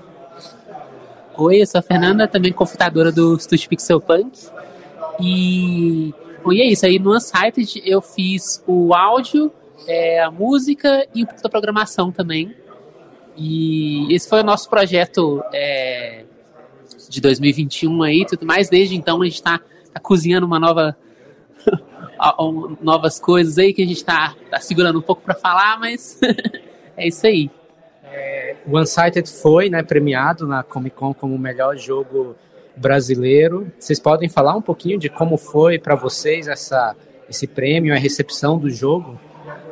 Ah, foi, foi muito legal, assim, é, porque como era nosso primeiro jogo e a gente, sei lá, é bem indie, assim, a gente faz o jogo tipo no quarto, assim, não, tem um estúdio nem nada. A gente estava um pouco inseguro, assim, de como ia ser essa recepção, porque é, e ainda mais porque o jogo, em termos de, de mecânica, de gameplay, a gente faz umas coisas meio é, incomuns às vezes, porque o jogo é um jogo que tem limite de tempo. A gente não sabia como ia ser essa recepção. E ele é um jogo difícil também em certos aspectos. E aí a gente ficou muito feliz que o público entendeu assim os mecânicos do jogo, entendeu a nossa intenção com, com o design do jogo e abraçou bastante, assim, a ponto de, como você falou, a gente ganhar uns prêmios como esse da Comic Con Experience de melhor jogo brasileiro e, e em todos os aspectos, assim, a recepção do jogo, é, a questão de que, de que ele acabou vendendo muito bem em todas as plataformas que ele esteve e, enfim. É isso aí, a gente ficou, assim, a gente ficou muito feliz com a recepção do Unsighted no geral, as pessoas gostam muito dele, do, do, do jogo em si, da arte, da música, assim, é muito é muito gratificante ver é, essa quantidade de, de carinho que os, os, fãs têm pelo jogo e tudo mais, ver que a gente conseguiu fazer uma coisa que, que tocou as pessoas. Vocês podem falar um pouquinho de. É uma pergunta né, que o pessoal do áudio sempre tem de como fazer um contato com o game developer, com o design. Como surgiu a parceria de vocês? Ah, então, a nossa parceria foi assim, foi uma coisa muito por acaso foi uma coisa que a gente se conheceu meio aleatoriamente no Facebook, a gente se conheceu por outros motivos, não por causa de game dev. E, e aí eu vi que a Tiane estava fazendo um jogo e, e ela estava começando a postar sobre ele no Facebook e tudo mais. Isso lá em, sei lá, 2017, 2018. E, e aí eu, eu, eu também estava fazendo coisas de, de é, desenvolvimento de jogos e de áudio, eu estava participando de umas jams e tudo mais. E a gente começou a conversar sobre isso. Eu me ofereci para fazer o, o som do jogo, a música e o som. E, e é isso aí. A gente fundou de fato o estúdio Pixel Punk. Mas, mas ao mesmo tempo é uma situação bem única. Apesar de ser uma história legal assim, fica difícil de dar um conselho, por exemplo. Porque quando a Fernanda entrou, não tinha como eu pagar ela porque eu não tinha dinheiro nenhum também. Aí a gente foi 100% na confiança que o jogo ia ser legal e ia vender. E a gente, sei lá, totalmente ia dividir os lucros e tudo mais. E, e aí a gente super se sacrificou para fazer o jogo sair, porque é, a gente apostou todo o dinheiro que a gente tinha em da gente morar junta e, e desenvolver o jogo junta e tal, sem saber que o negócio ia dar certo. Aí acaba sendo uma situação que que é um pouco incomum, mas a gente teve esse privilégio de, de dar certo, assim. E como que funciona para vocês o processo do áudio? Como que vocês porque isso é geralmente a gente é uma coisa em conjunto, né? Na pessoa do áudio sozinho. Como funciona no caso de vocês que é, que é uma relação mais próxima, esse processo da, de fazer o áudio para o jogo, não só a música, mas como os efeitos sonoros? Ah, então, no, no nosso, assim, no nosso ritmo de trabalho, na nossa pipeline, é muito legal porque nós duas manjamos de áudio, assim, tipo, a Tiane, ela fazia efeitos sonoros para os próprios, próprios jogos dela antes e tudo mais. E para o próprio Unsighted ela fez vários dos efeitos sonoros também e tudo mais. E ela já tem essa sensibilidade de, de programação, de implementação dos, dos, efeitos sonoros e tudo mais. E assim, eu também programo e eu também ajudo nisso e tudo mais. E a gente. É... é isso, como é um estúdio pequeno, nós duas fazemos muito de tudo, assim. E é, é um trabalho bem, bem legal, porque não é tão separado, igual você falou, não é, é bem integrado, assim, tipo, ah, putz, é, especialmente no Unsighted, é, ah, precisava de tal coisa, tal coisa, e já tava meio, tipo assim, é, é, a gente já pensa as, as, as mecânicas do jogo, as animações e tudo, com o áudio em mente. E isso é muito legal, assim, é muito legal trabalhar desse jeito. Eu também imagino que não seja uma situação muito comum, mas é, e, e, é legal que eu tenho também é, como programador também, eu tenho a liberdade de mudar a implementação, de mexer na implementação, de implementar sons novos e tudo mais. E, sei lá, é, é, é muito legal. E, e, eu acho que outro ponto importante é a parte conceitual, assim, de é, que, tipo, a Fernanda não só pega, e, e também nem eu, a gente tá, não tem um GDD dizendo, assim, tudo que o jogo vai ser desde o primeiro dia até o final. É, às vezes, sei lá, a Fernanda tá tocando um negócio no piano e isso, sei lá, me inspira a fazer a arte de uma área nova do jogo porque veio da música. Porque eu ouvi uma música que, que me fez pensar em uma área e a Fernanda veio e fala: putz, ia ser legal se nessa área tivesse esses elementos de gameplay. Então, é, a gente, nós duas tá o tempo todo é, criando os conceitos do jogo juntas e às vezes o áudio vem primeiro e inspira alguma coisa do jogo. Mas eu acho que isso também é mais possível por ser um estúdio menor e, e enfim. É muito legal esse esquema que vocês têm, porque fica uma coisa mais orgânica, né? Do que em outro, outros projetos que às vezes o áudio fica sozinho ali, só recebendo um negócio no final, né? E é legal estar tá junto do, do processo desde o começo, né? Poder, é, igual você, você programa, né? É legal as pessoas saberem que ter, você ter o poder de implementar e mudar alguma coisa sendo do áudio é importante também, né? Eu queria fazer uma pergunta aqui mais leve, é, qual jogo que fez vocês querer trabalhar nessa área? Assim, teve um jogo que, que foi o mudou a chave, eu quero trabalhar com games?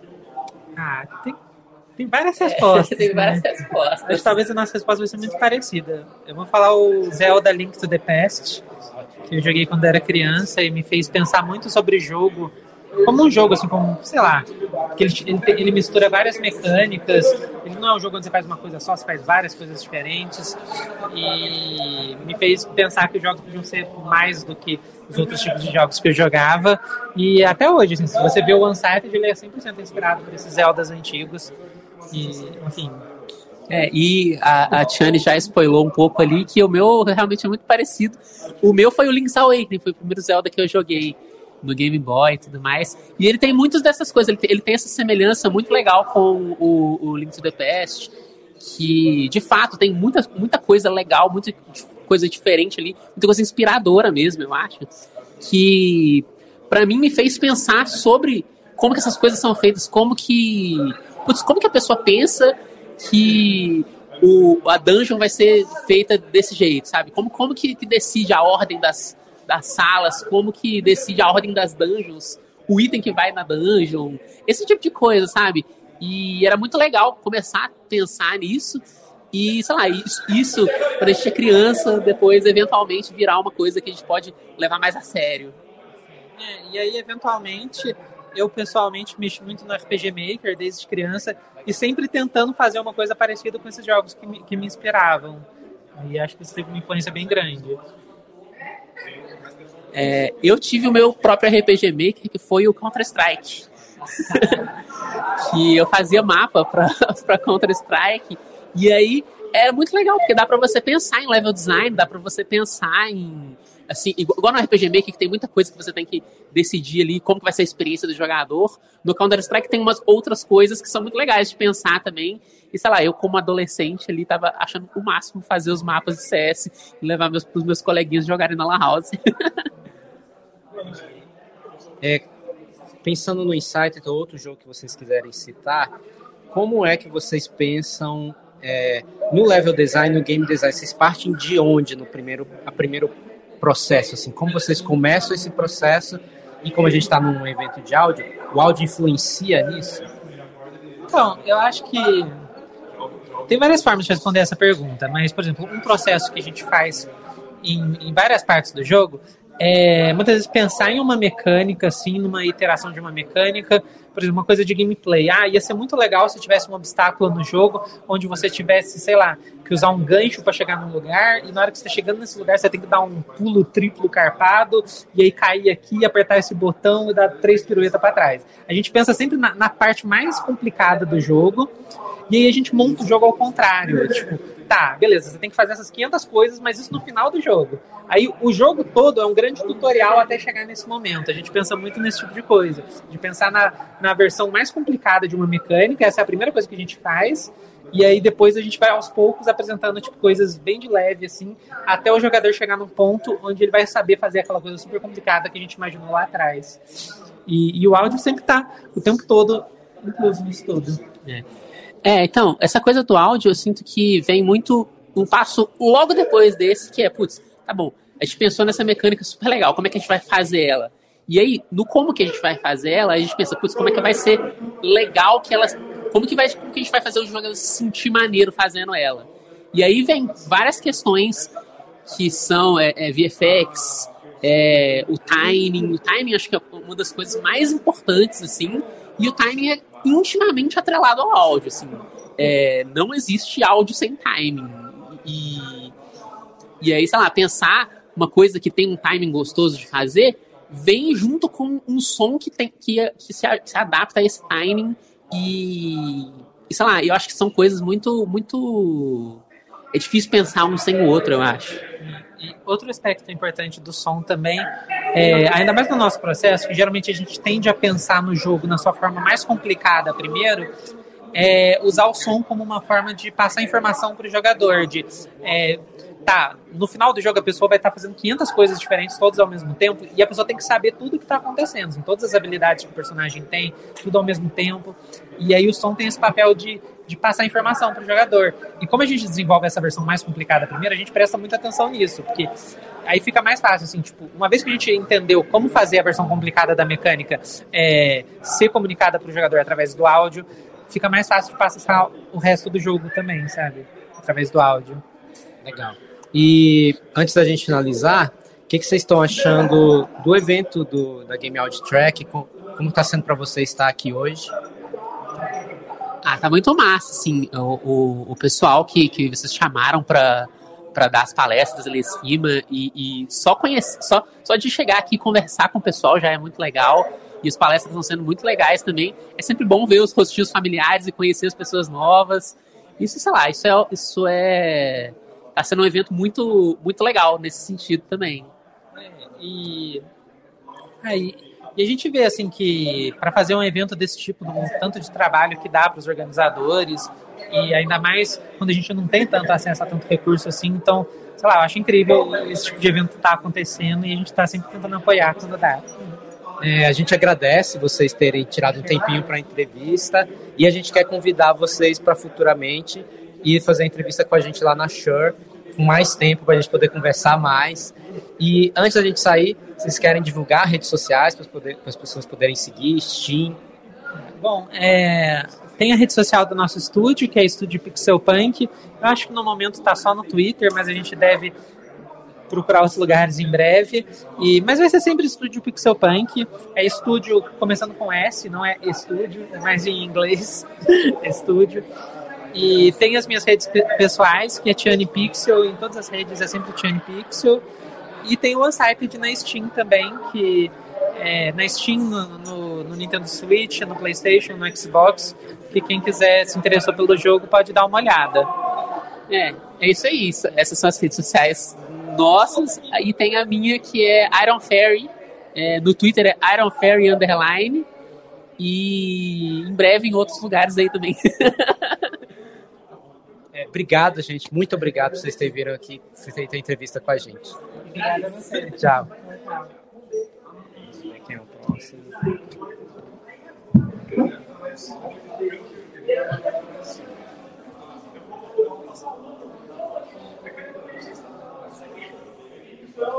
Vocês.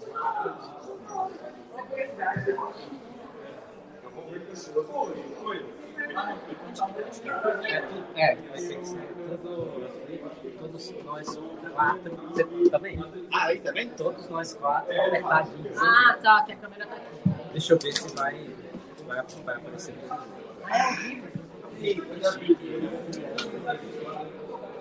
Se a gente tá focado.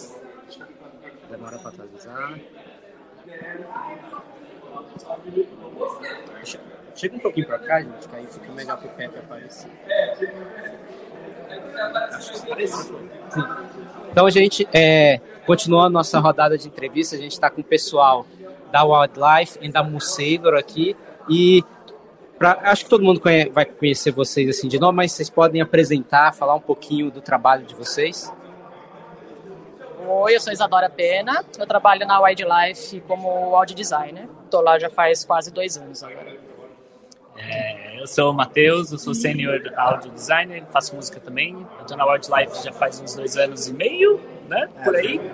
E praticamente isso. E aí, pessoal, tudo bem? É, meu nome é Fernando, é, Fernando Pepe. Eu trabalho na Wildlife também. Tô lá já faz uns três anos. A gente faz. A gente trabalha com mobile, né? Pra quem não conhece a Wildlife, a gente faz jogo de celular. É, lá na Wildlife sou audio lead. E nós três também aqui trabalhamos na Moon Sailor, é, fazendo som aí para jogos mais independentes. né? É, obrigado, gente, por vocês tiraram um tempinho para vir aqui, feito a palestra né, no evento. O que, vocês estão achando do evento da Game Out Track? Vocês que já conhecem o Thiago há, há muito tempo, al- algum de vocês fez a formação com ele?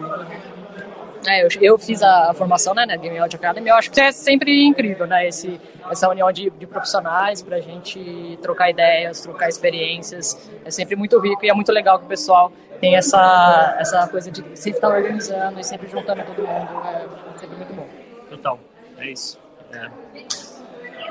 acho que é muito bom, é sempre gostoso poder falar um pouco sobre áudio, né? Então, tipo, a gente não tem muitas oportunidades aqui no Brasil de falar sobre áudio, é, especificamente sobre áudio para jogos. Então, a gente tem o Big, que né, tem algumas, algumas tracks, tem a track de áudio no Big, e tem algumas palestras, mas é sempre interessante porque, pelo menos pelo que eu lembro, ah, pelo menos aqui em São Paulo, ah, o Adamo, né, normalmente é é a única pessoa que faz essas- esses eventos exclusivos, né, para áudio, para jogos, então reúne todo mundo da, da área de games e também da área de audiovisual, né, que quer participar, quer entender um pouco mais sobre o mercado e trabalhar. Então eu acho super legal poder compartilhar um pouco, né, da nossa, compartilhar um pouco da nossa experiência e também ver outras pessoas da, porque a gente às vezes fica sempre tra- trabalhando, né, a gente não vê muito como que as outras pessoas estão Tá dentro da caverna. dentro da caverna, né? A gente não vê muito como as outras pessoas estão lidando na, na, no, tra- no trabalho deles, né? Então é sempre bom a gente conhecer um pouco mais também a experiência dos, das outras pessoas. E acho que tá super bacana, né? Encontrar amigos, rever as pessoas, né? Faz tanto tempo. Eh, eu não participei do Big do ano passado, por exemplo, então fazia muitos anos que eu não via a galera. Então, tá, pelo menos pra mim, tá super di- divertido. Estou fazendo uma pergunta para todo mundo aqui, para situar de qual o jogo, porque tem alguns de vocês era da publicidade e começou a trabalhar com jogos, e qual o jogo que fez assim, que mudou para você assim, ah, eu quero trabalhar com jogos, que deu aquele clique. Tem um jogo em específico, pode ser vários também, mas não só um jogo, mas talvez um compositor, um sound designer, alguém do áudio que influenciou vocês em eu quero trabalhar com isso. Eu posso começar. Eu acho que, pra mim, especificamente, eu não tinha pretensão de trampar com jogo durante muito tempo. Assim, eu, eu comecei a querer trabalhar com áudio para jogos mais pra frente. Mas acho que dois jogos que me fizeram querer muito trampar com isso, ou entender pelo menos como foi, inclusive foi super legal poder ter conversado com as pessoas que fizeram, foi Half-Life. Acho que Half-Life foi o jogo que eu Fiquei, assim, muito, muito contente com a parte, porque eu, não, eu nunca fui compositor, de fato. Eu comecei como efeito sonoro. Então, eu curtia muito mais essa, essa vibe de, do som das armas, do som dos robôs, do som da atmosfera, do que da trilha sonora do jogo específico, que é super legal. Uh, hoje a gente acaba fazendo também, né, trilha sonora, mas não, não comecei por causa disso. Então, acho que foi Half-Life e Halo. Foram dois jogos que me pegaram muito. E aí lá na frente, eu tava muito pilhado de fazer isso por conta desses dois jogos lá atrás. E aí um jogo que eu lembro que a trilha sonora me pegou muito e eu lembro que eu fiquei super feliz quando eu, eu conversei com, com o compositor muitos anos depois. Foi Lineage, Lineage 2. Eu jogava muito na época da escola Lineage. Uh, um pouco depois do Ragnarok, também era viciado nesse, nesse jogo. E aí depois que eu, na época eu joguei muito Lineage, eu curtia muito a trilha. Eu ouvi durante muitos anos, não jogava mais muito, a gente começa a trampar, começa a jogar um pouco menos. E eu ainda ouvi a trilha, sabe, eu sinto que ela foi fundamental, assim, ela e a do Deus Ex também. E aí trampar com o Alex Brando também foi super incrível, porque é um cara que criou um pouco, né, do áudio que a gente tem hoje, né, no mundo. Então acho que esses jogos foram os que me, pelo menos me fizeram falar, quero trampar com jogos. Tá ah, eu acho que foi uma, para mim, não foi é, consequente assim do, do, de jogar o jogo e falar nossa é isso. é isso. acho que foi uma trajetória mas assim o que marcou para mim acho que em primeiro lugar é aquele aquele trítono do, do, do tema do Diablo 2 da, ah, do, da, Tristan. do Tristan aquilo para mim tá incrustado na minha cabeça eu acho que eu durmo e eu sonho com aquilo porque aquilo foi uma das experiências mais imersivas assim para mim é, eu acho que um outro lugar também me pegou com trilha, e não foi nem som, eu acho que a questão da trilha mesmo, da imersão, do, do quanto que aquilo carregava, era o Morrowind. Que eu acho que foi o Morrowind... Foi o primeiro que veio com a tema, né? Dois. Acho que foi o três, Morrowind três. Foi o primeiro que veio com a tema do que é a Isso, Sky, né? Isso, esse. E eu acho que aquela experiência de estar tá jogando aquilo, estar tá falando, caraca, nossa, realmente. O fato de estar tá trabalhando em, em, em audiovisual, de estar fazendo filme, de estar fazendo série, de estar trabalhando com, com o mesmo aspecto sonoro de como que áudio conta uma história, eu acho que foi clicando assim na minha cabeça, assim, foi caindo, um caramba, nossa, sim, eu faço é, nossa, sim, porra, jogo, vamos lá. Então acho que foi mais essa coisa dessa construção do que de fato um jogo que falou, ai, ah, é isso, estou agora minha, minha vida vai ser dedicada a isso. Foi um mais um encontro. É, não, total. Para mim foi um pouco parecido e um pouco diferente também, porque quando eu decidi que eu queria trabalhar com jogos, eu estava muito distante do mercado de jogos e da, de pessoas que jogavam. E eu já tinha parado de jogar há muito tempo, porque eu jogava muito quando era muito nova. E aí você vai crescendo, tem essa coisa de você mulher, ser mulher. E é você começa a ser um pouco julgada se você joga, e eu já tava no armário, então, tipo, tem todas essas questões. Eu fui parando de jogar e jogava jogos só que eram, tipo, teoricamente aceitos, né, de mulheres jogarem. E aí eu fui me afastando disso, fiz faculdade de música, e eu sempre quis trabalhar com trilhas, mas o sonho primeiro era trabalhar com trilha de cinema. E nem passava pela minha cabeça que era possível trabalhar com áudio para jogos. Tipo, até foi muito tempo depois, eu já estava formada, já estava trabalhando é, nas produtoras. Eu acho que o que me deu o um clique, na verdade, foi um Ed do Adamo. Juro por Deus. Juro por Deus. Que, tipo, passou assim, sem querer. Eu acho que um dia eu tava assim, pensando, falando, nossa, áudio para jogos, que incrível. Aí, tipo, eu procurei, aí a primeira coisa que aparece é a Game Audio Academy, né? Aí eu falei, meu Deus, é isso, porque eu sempre gostei muito e eu sempre tive esse, essa coisa que ficava, tipo, nossa, eu queria muito voltar a jogar porque eu via os jogos saindo, eu queria tipo, voltar a participar disso. E eu acho que foi muito mais essa parte que você comentou, da imersão e de como você é, tipo, tá em controle do som praticamente, né? Eu acho que a perspectiva do, do cinema e dos jogos é muito diferente. Acho que foi muito mais a parte criativa, assim, que me chamou do que algum jogo específico. Acho que foi mais essa coisa. Engraçado que para mim também foi, eu tava na trilha para cinema, apesar que eu ainda, hoje eu trabalho com Langoni na parte de novela, mas o, o, o Ed do Thiago também foi o que me jogou no... Deu estalo. É, a gente, lá em cima, vocês estavam comentando né, que a Wildlife trabalha com mobile e até chegaram a falar um pouco da diferença que é trabalhar com um jogo para PC, para console e mobile. Vocês podiam falar para a gente qual é, quando vocês pensam no sound design, qual é a diferença, além da, da, da mix, né, mas pensando na, no processo de fazer o som, qual é o para vocês a diferença de fazer para o mobile e para os consoles? Tem diferença? É, tem, tem. É, eu acho que a gente um, um dos primeiros grandes diferenças e aí, óbvio que vai de projeto em projeto. Acho que existem projetos em console que também carregam essa linguagem bem mais. É, não cômica, mas num sentido não tão realista sobre o processo de aplicação de som. Acho que o jogo de celular tem uma tendência de linguagem a carregar é, a recompensa pela recompensa. Então é o valor do produto. Eu acho que a, a, a visão de quem constrói jogo de celular tem uma versão, uma, uma visão mais mercadológica sobre aquilo, muito é, mais não tão fiel ao que representa de fato o que é aquele som. Então, se a gente vai fazer um som de, de um UI, é, existe aquele valor de recompensa sobre aqueles, aquele, aquele som que dentro de um contexto de, de PC, eu acho que visa muito mais um, uma conexão com, é, com a profundidade do projeto. Então, o projeto existe. É, um, claro, diversos botões. Né? Eu estou falando de UI aqui, principalmente, que eu acho que dentro de jogo de celular é o que mais tem é, conteúdo para a gente fazer. Né? O Pepe mesmo estava comentando essa coisa que às vezes o gameplay fica secundário ao, ao à valorização dos botões.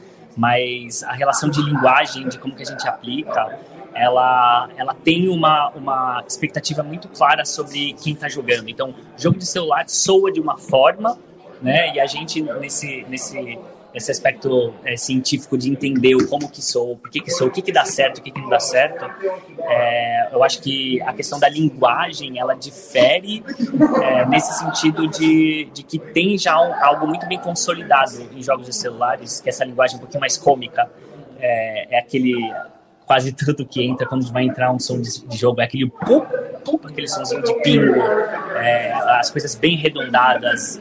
É, eu acho que a linguagem celular ela tem um pouquinho, e é isso que a gente tenta sempre quebrar, né? De, de incentivar a, o, e a gente tem visto cada vez mais jogos de celular trazendo conteúdos muito incríveis sonoros.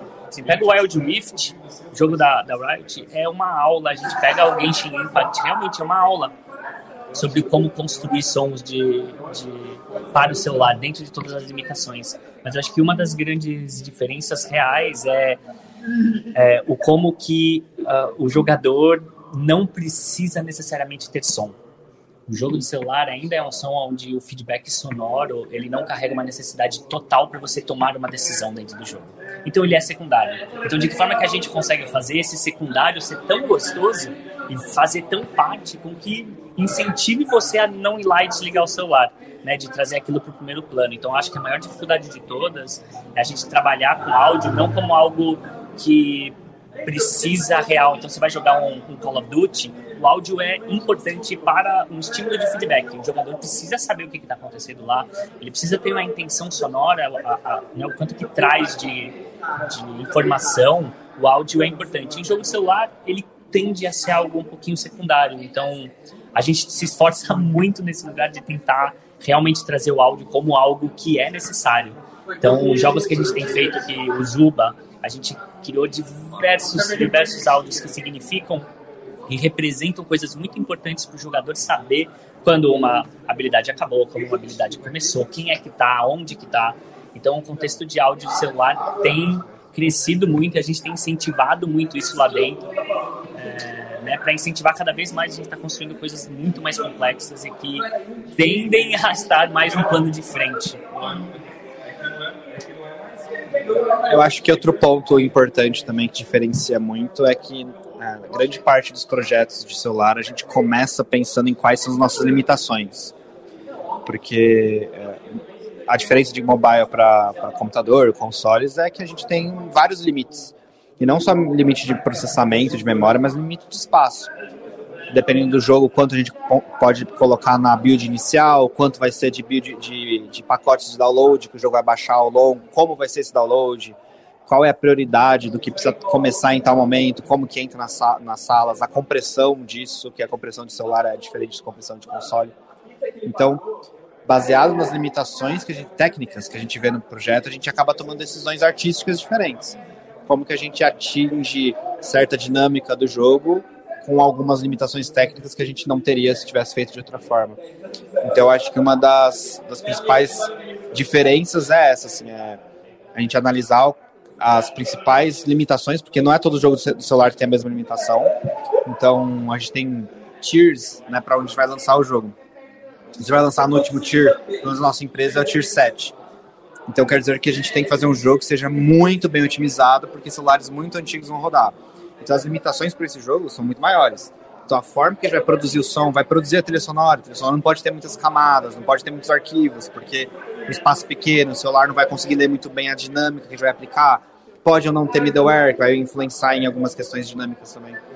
Então, acho que, óbvio que depende do projeto, onde a gente vai atingir, mas a partir do momento que a gente entende aonde é o lançamento, para onde é e quais são as limitações, aí a gente começa a tomar algumas decisões criativas e técnicas também, baseado nessas limitações. Eu acho que isso muda muito do computador, que no computador já a, a princípio a gente pensa em fazer o melhor possível e se precisar a gente diminui, a gente faz otimizações. Uh, óbvio que a gente sempre tenta já fazer o melhor otimizado possível, mas a forma de pensar é diferente. No celular a gente precisa primeiro pensar se aquilo que a gente está pensando em fazer funciona, vai funcionar ou não, porque o celular tem muitas limitações, entendeu? Então, para mim essa é a principal diferença.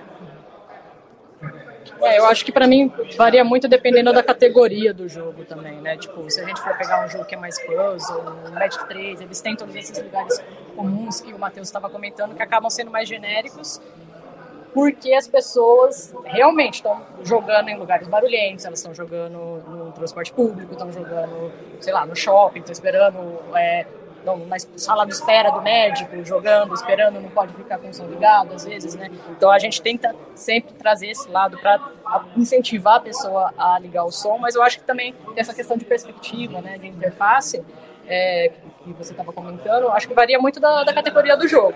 A gente está vendo jogos incríveis sendo lançados para celular agora, tipo jogos grandes, que tem sons muito bons, muito completos, né? Tipo, logicamente, considerando todas as limitações que o Pepe falou. E tem uma estética que poderia muito bem ser traduzida para um console ou para PC, entendeu? Então eu acho que tipo esses, esses jogos que são mais casuais a gente acaba seguindo a estética, tentando quebrar ao mesmo tempo, né? Tipo, trazendo esse lugar comum do jogador para ele ficar confortável, que está acostumado a jogar esse tipo de jogo para não estranhar e adicionando essas camadas de, de novidade, de, de prazer de estar tá com o som ligado. Né? Para mim, mais ou menos isso. Gente, para a gente finalizar, uma última pergunta mais leve. É, tem algum tipo de som no jogo que vocês preferem? Assim, no meu caso, eu gosto muito de fazer criaturas. Mas tem um som que vocês falam assim, nossa, joga para mim. Fala pro Pepe, joga para esse para mim porque eu quero fazer. Nossa, que difícil. Depende muito. Não sei se tem para mim. Você tem? Eu gosto de som de arma. Ah. Sci-fi. Sci-fi arma é comigo. Ficou meio Nintendo, já não é muito minha praia. Eu gosto de Nintendo. Eu acho que som, som tonal é uma coisa que eu, eu tenho uma admiração muito grande. É, eu acho que trazendo esse, essa questão da música, assim, vindo de formação musical, eu acho que os tonais. Mas, cara, não tem, não tem, não tem o som. Eu acho que eu gosto da eu gosto da especificidade do som, assim, eu gosto som. Não consigo, não consigo. Eu, eu gosto do tonal, mas eu não tenho um favorito. Eu gosto de fazer som. Me manda. É. Pode fazer. É isso. O que, que faço? Vamos, bora. Gosto de todos. Difícil isso, eu não, não tenho. mas acho que pra mim é parecido. É muito mais a parte de identidade, né? É, de, não, de identidade do som mesmo, tipo, de criar essa identidade de, da parte de direção. Acho que isso é muito mais gostoso do que fazer o som em específico, né? Eu gosto de criar esses universos sonoros que tipo, dão identidade pro jogo, né? Eu gosto de fazer sons mais engraçadinhos, assim. Tipo, eu gosto de jogos que tem uma pegada meio comédia. Eu, eu acho bem divertido, tipo, me divirto fazer esse tipo de som. Mas, tipo, é muito difícil, né? Só que nem o Matheus, assim. Todos os projetos têm, têm as suas peculiaridades e eu acho que é muito mais a parte de direção do que um som específico. Gente, vocês querem divulgar redes sociais de vocês, para o pessoal poder seguir, Instagram, Twitter, qualquer um? Pode ser, sim.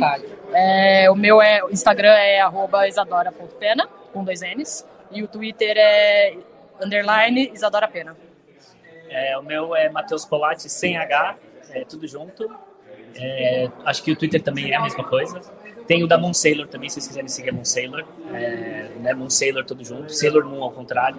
Moon Sailor. É, pode achar a gente lá no, no Instagram, no Twitter também, em todo é lugar. É, o meu é FexPep, em todas as redes é a mesma coisa. Pode procurar com o Fernando Pep, vai aparecer também. Além de seguir a Moon Sailor, segue também a Wildlife, os perfis da Wildlife, que é bem legal. Obrigado, gente. Espero que vocês tenham aproveitado bastante o evento. E obrigado pelo tempo que vocês deram palestra, vieram aqui dar entrevista. Obrigado. Obrigado, gente.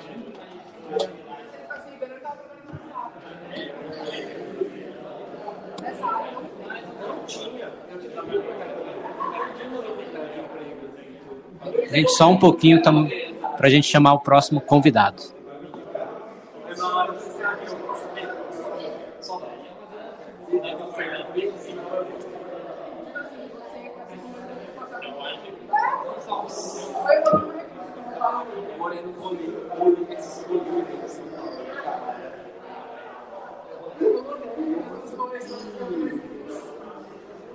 Cara, gente, eu todo dia na mulher com arco insuportável. Aquela Nossa, não, tá tudo do lugar. Eu acho que coisa muito Hoje eu tenho uma história. Eu tinha falado que vindo.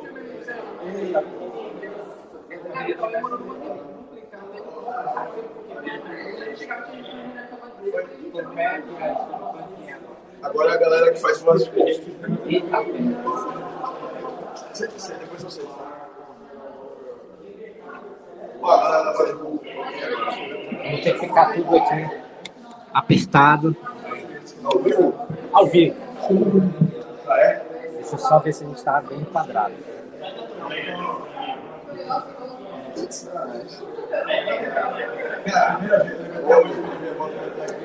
Estava fazendo uma, uma live and maybe it'll be easier if you because if they, they ask a question in Portuguese You can translate? no but, but the thing is I, I, I was asking because you said he's you know he's from here so speaking Portuguese so for you to, if it's easier for you to ask the question in Portuguese you can actually do the interview because it's my team leader. He, Oh, yeah. it's all about the company I think it- it's good if you have the, the question in Portuguese and in English for Oh, you, but okay. Portuguese for the people Okay, that maybe they don't, Of course. get the. Then we can, you can translate. Então, pessoal, estamos aqui com. Você vai falar alguma coisa? Não, pode falar. Pode? Então, estamos aqui com galera que faz, especialista em fazer vozes de criaturas, monstros. Vocês podem começar se apresentando? Ah, meu nome é Gabriel Bonilha e eu sou Extreme Vocal Coach aqui no Brasil. Ah, eu ensino distorção vocal no Brasil e eu tenho um canal no YouTube que eu ensino e também sou dublador de monstros aqui no Brasil e team leader da The Monster Factory brasileira. A gente tem, um artista de voz aqui, amigo nosso, Taneco. Cara, eu falei de vocês, ele falou, a primeira coisa que ele falou assim, cara, eu, eles fazem, ele- eles ensinam. Aí eu falei, cara, pô, se eles não ensinam, eu, eu vou fazer eles se ensinarem, né? Porque, porque então você tem curso, tem uns cursos, alguma coisa, ou você dá o curso. É, é legal, cara, porque era pessoal da Game Audio Academy, tem muito art- art- artista de voz, e a gente precisa. A gente precisa, a gente precisa é, ver se organiza aí alguma coisa, uma live depois com mais calma. Pra, uh, when you go back to, to, to Canada? Uh, unfortunately, I go back to Montreal uh, tomorrow. tomorrow night. But, but I want to invite you to have it to be with this man in our podcast. We record uh, we record every single Friday a podcast at Sure Studios. You, you know Sure, probably. probably probably a little bit sure uh, and and and, and, and you are and you are just invited to, to be with him with with us sorry with, with us uh, bom é, pessoal vai ser em inglês depois a gente vai separar esse vídeo vai vai colocar as legendas para eles poderem falar mais mais confortavelmente all the interview will be uh, made in English okay Rodrigo it's in your hands thank you so much.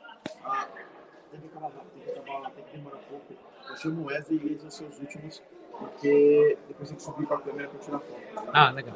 Okay, so guys, I will ask you to introduce yourselves to the audience. Hi, uh, my name is uh, Sebastien Croteau. I've been uh, doing voice acting for Creature and Monster in video game for 18 years by now.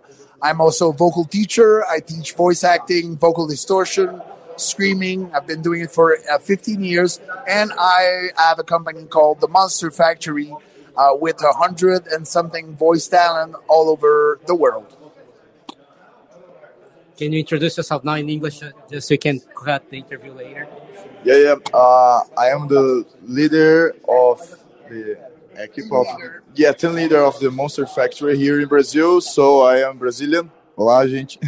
so I am a harsh vocalist. I do the same as he do, and that's it. Uh, guys, I'm really excited to have you here. I love uh, creature sounds, monster sounds. So it's yeah, yeah, it's amazing to have you here.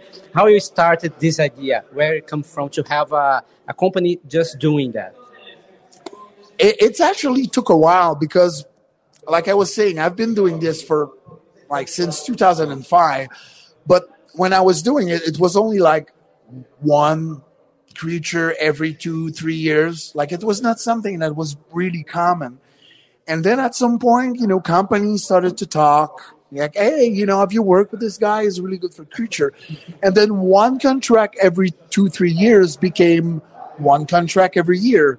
And then one contract every year became one contract every six months. And after a while, they, they basically asked me if I had any friends that could do that as well. Of course, metal vocalists, we don't have friends, right? So I said no. no, I said, yeah, of course, I, I know people. So gradually, I started incorporating friends, you know, metal vocalists in, in this thing. And after, you know, 10, 15 years of that, I was at a point where I was like, why why not create a company, you know, where, where 20 people by now in Montreal, but why not create a company who just specializes in that and that primarily use metal vocalists for that? So I created the company, but it's only when we did the work on Guardian of the Galaxy that I decided to expand to have international uh, a team everywhere in the world, mostly because a video game is always translated in many languages, right? And sometimes Creature and Monster, they do have script lines. They do have text, you know, not all the time, but sometimes they do have text. So I'm like, okay, so if we do some of the voices in French or English, like I need people that are will be able to do the voices in Portuguese, in German, in Italian, in Swedish, in Japanese, you know, in Russian, in, in Portuguese, exactly. Uh, um, so this is where I got the idea of having people all over the world so that when this happened, we can actually have the same quality of voices, you know, across all languages for a video game. And how the the metal vocalist techniques they are useful for doing. I know a little bit, but how how think it's because I think it's the most the people that sing metal they have that usually they have a deep, deep voice if they sing in death metal, thrash metal. So how the these techniques can be useful doing a monster? Uh, it, it, the thing is, doing monster requires scary sound, and and and you know I'm listen. I, I I've listened and I'm still listening to a lot of different style of monster. And the only voice that scares me is not country music singer. is not techno or pop singer is not uh, uh, maybe Bjork. Sometimes she can be scary, but but but the one that the one type of voices that is really associated with our darkness. You know, like people still think that we worship Satan, like Yeah. when we.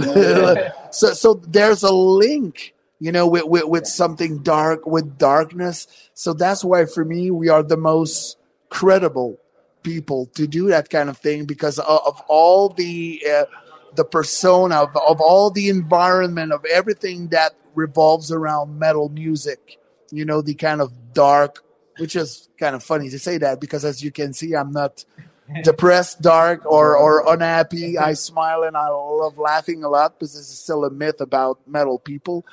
But this is why, and especially the voice technique, give us a vocal endurance that no voice actor actually have. You know, for them, if we ask them to scream 15, 20 minutes, they're done. And we can basically do that because of the knowledge and the voice technique that we have. We can do that for hours and hours. So, just in terms of being efficient for a video game company, like instead of having to book four recording session of one hour, they have to book one of four hours and they have everything they need. So for them, it's a lot more efficient, but also they are hiring highly specialized people. It's like hiring stuntmen when you are doing a movie, right? Because you know it's highly specialized. So for me, it's the same. So so so they aware of the limits of the voice actors and actresses, but they also aware of what we can do and achieve with our voices, you know, and we can do it in a sustainable way. So this is why for me all the advantages that makes metal vocalist the perfect creature and monster voice actor. And how you came into this world? Uh, so I have a YouTube channel that I help other people how to distort her voices, his voices. And once I made an interview with a Spanish harsh vocalist called Mara. Mara, thank you so much. Uh, we spent two or three hours talking about harsh vocals, and then she she said for Sebastian, Sebastian was looking for a team leader in Brazil, and so Mara said, "Oh, that's the crazy guy in Brazil." Yeah, yeah, you should meet. And then we make a We met. we met. For Yes, we met.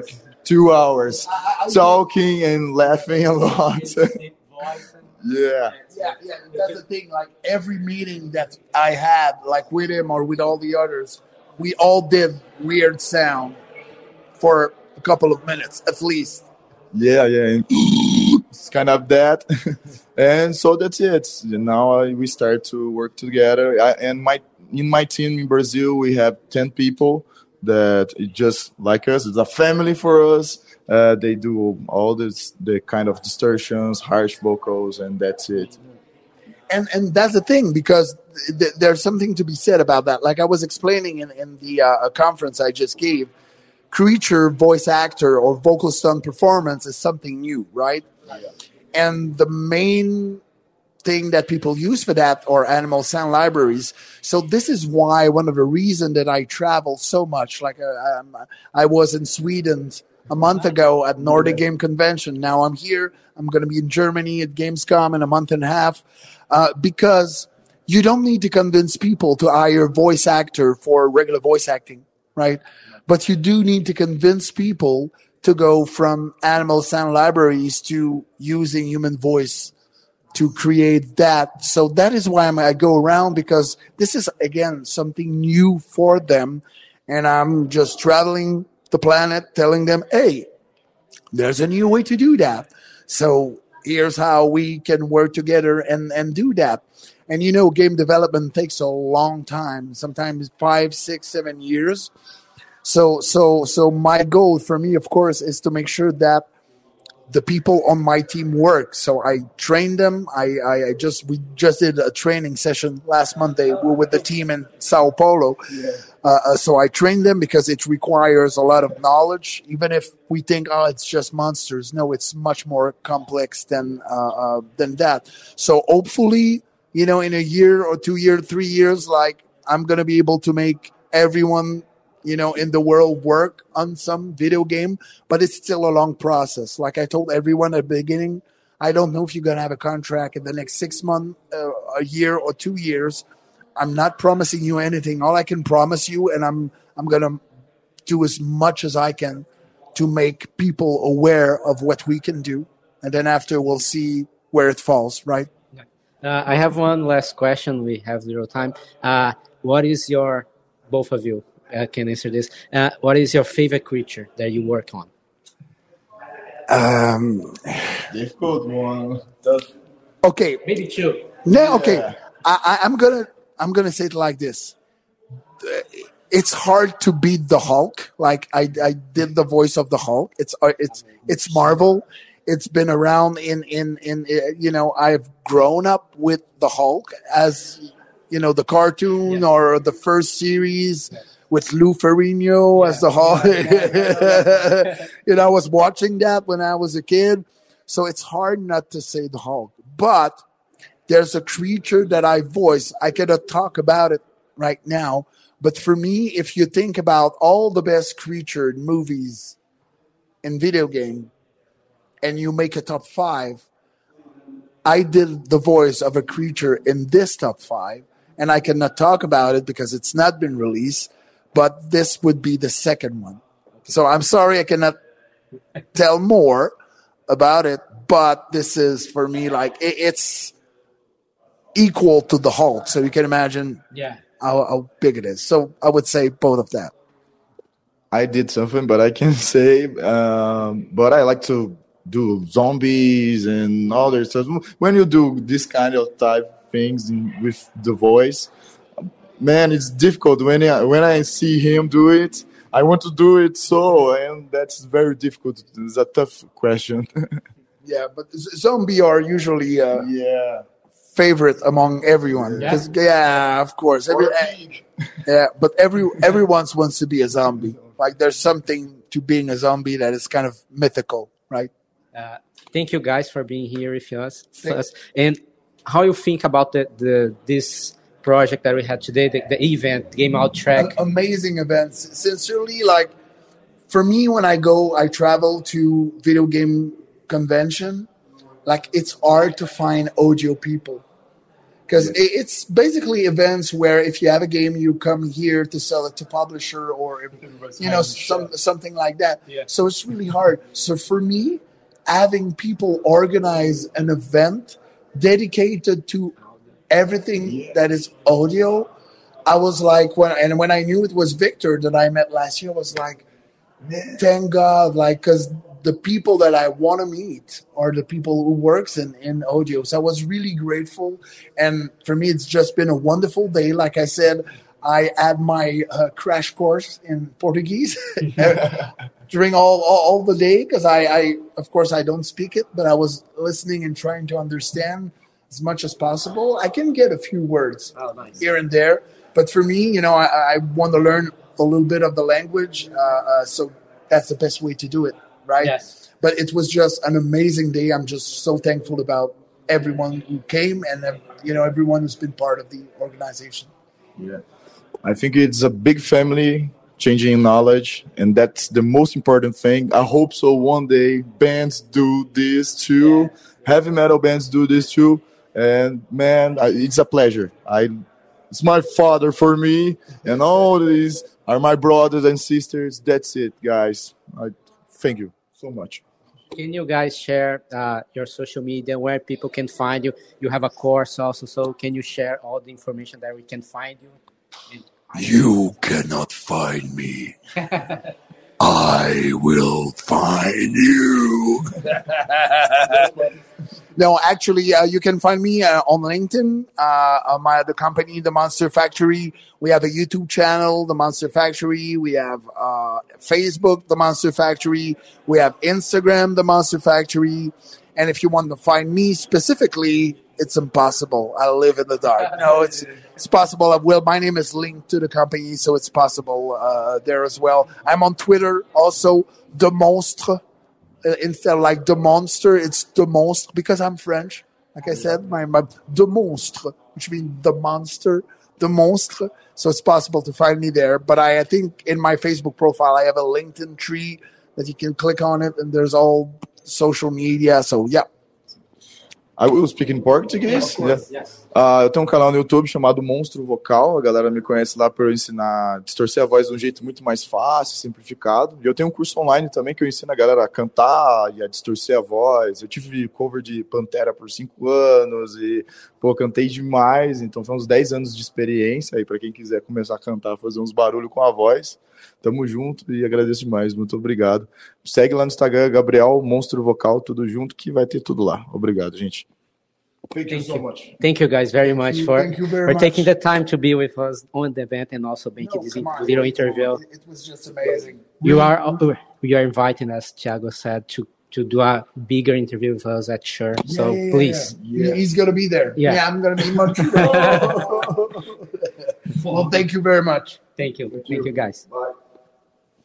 E agora a gente vai chamar o pessoal da para a gente finalizar aqui. Obrigado, gente. Thank you very much. Da Sunfire. Vamos ver se tá.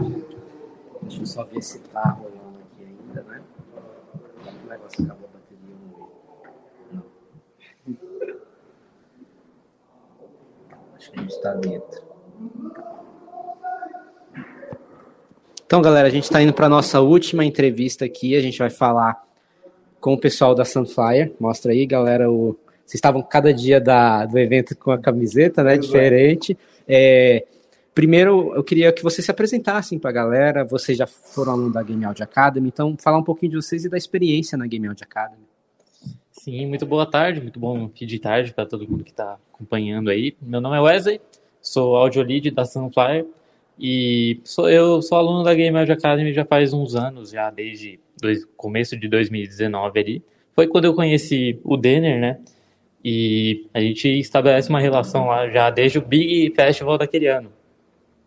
E eu voltei, né, para as turmas do Thiago esse ano, né, depois de passar um tempo na Wildlife, eu queria, né, voltar a fazer mais material, a fazer mais coisas, né, alheio ao trabalho na época. E foi ali que eu conheci uma turma nova, além do Denner, que estava voltando naquela turma também, né, pelo mesmo propósito de voltar a estudar game áudio, né, de voltar a estar incluído ali na comunidade, né, porque a coisa mais fantástica da Game Audio Academy para a gente sempre foi o senso de comunidade, né, sempre foi, né, coisas como esse evento aqui mesmo, como a Game Audio Tech, como né, a própria Big, todo mundo se encontrando, todo mundo trocando figurinhas, seja com os devs, seja entre a gente, aqui principalmente entre a gente, e esse senso de comunidade que ajudou a gente ali até nos estudos a construir a Sunflyer, né? E ali a gente conheceu a Caro, que é a nossa terceira membro, nosso sound designer, e o Gabriel, que é o nosso compositor, né? O Denner é o nosso technical sound designer, então ele cuida de toda a parte de implementação, ele é a nossa ponte principal de contato com o dev, né? Com os programadores para fazer a implementação do áudio, né? E eu, como lead, tento dirigir tudo, né? E, né, como disse, somos em quatro. A Caro, que estava presente nos dias do Big, né? Nosso sound designer, e o Gabriel, que ele mora na Nova Zelândia, né? Tá, por, tá poucos dias de voltar para cá já, a gente, né? A gente tem esse problema, às vezes, com a comunicação lá, já são 15 horas a mais do que aqui. E é bom ele estar tá voltando, porque assim a gente fica mais conectado, mais unido.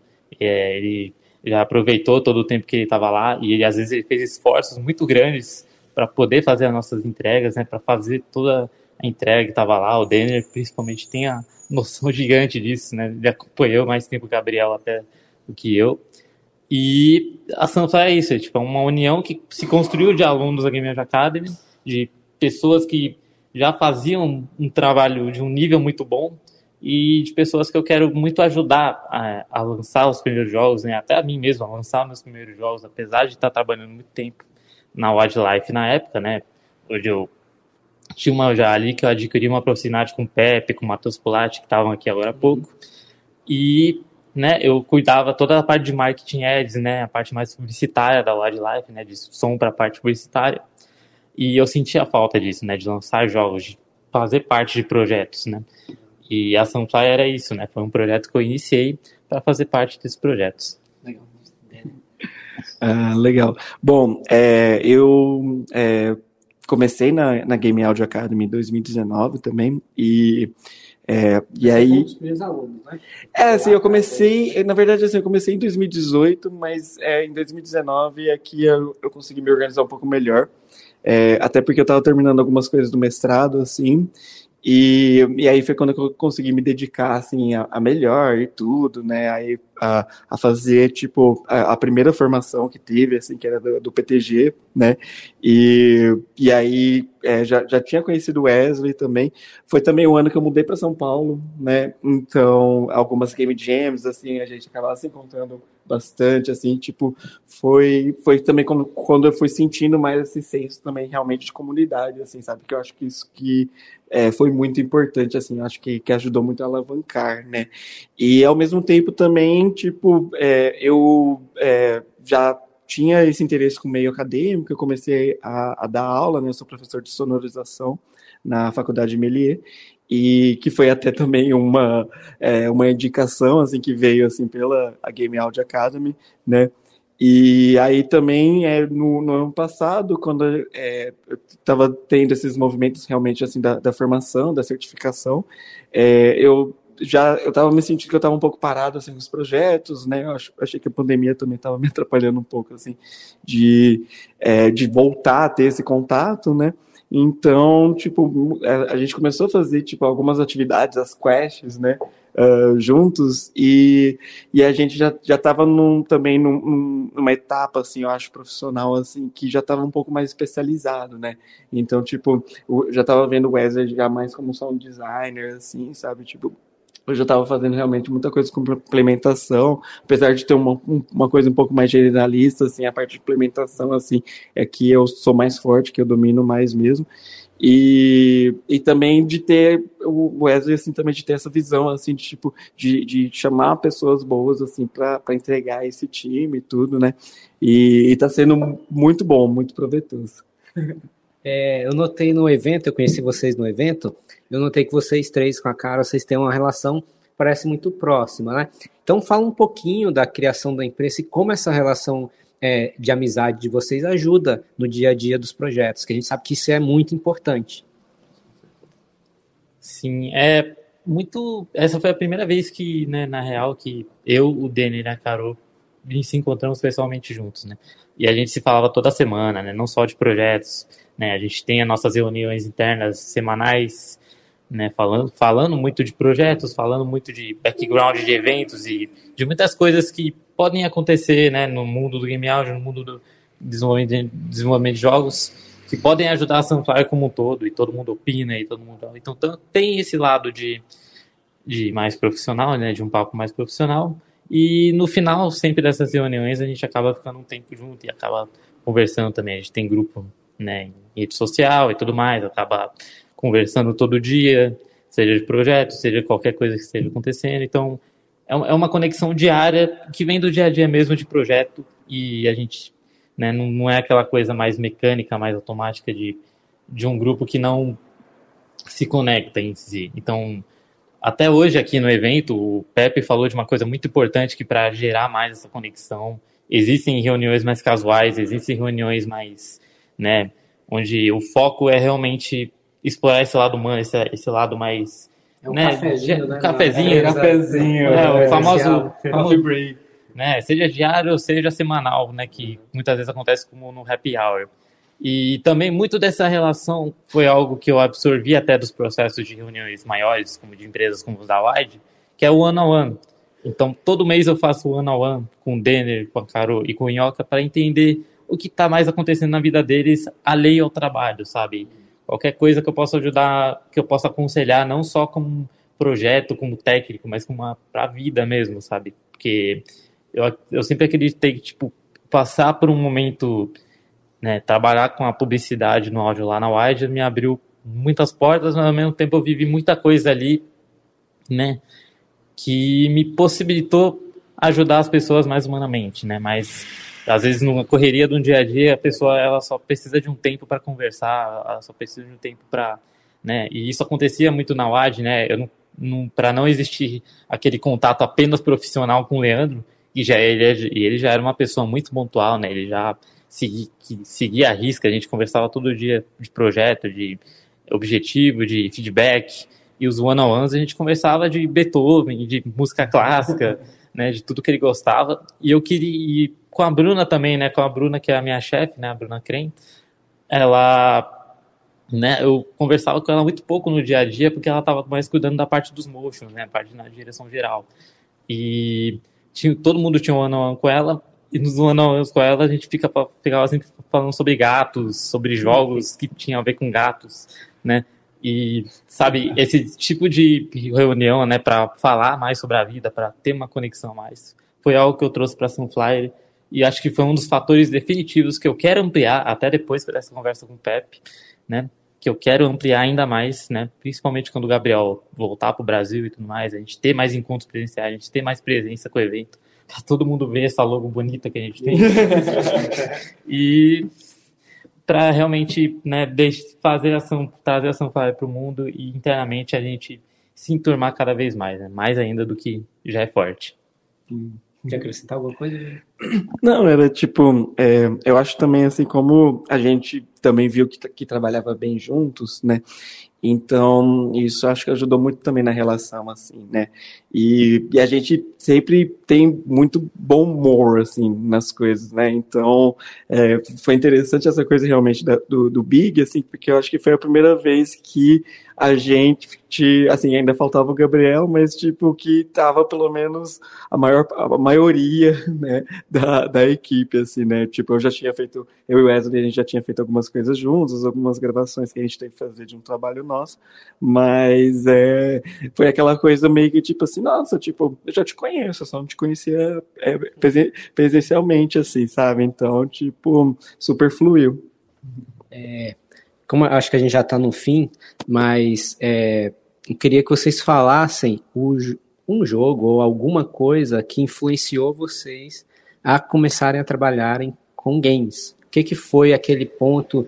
Talvez foi um ponto de virada ou se foi uma coisa mais gradual, como o Pepe falou aqui pra gente.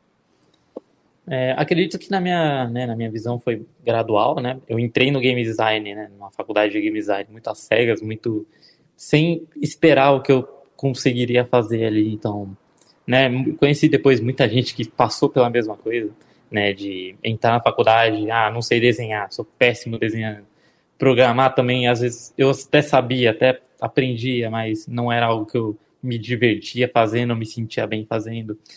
E com, né, com as aulas do Duda Larson na época, né, que né, me dava aula de game áudio lá, de som, design de som para mídia visual no geral, eu me encontrei com o processo de tudo ali, de entrar em DAW, de mexer arquivos de áudio, de compor musicalmente, eu me encontrei mais, né? E pôr aquilo num jogo, né? De dirigir aquilo num jogo, fazer funcionar num jogo para, né? Dar um sentido muito maior para aquele jogo sonoramente foi algo que me transformou assim.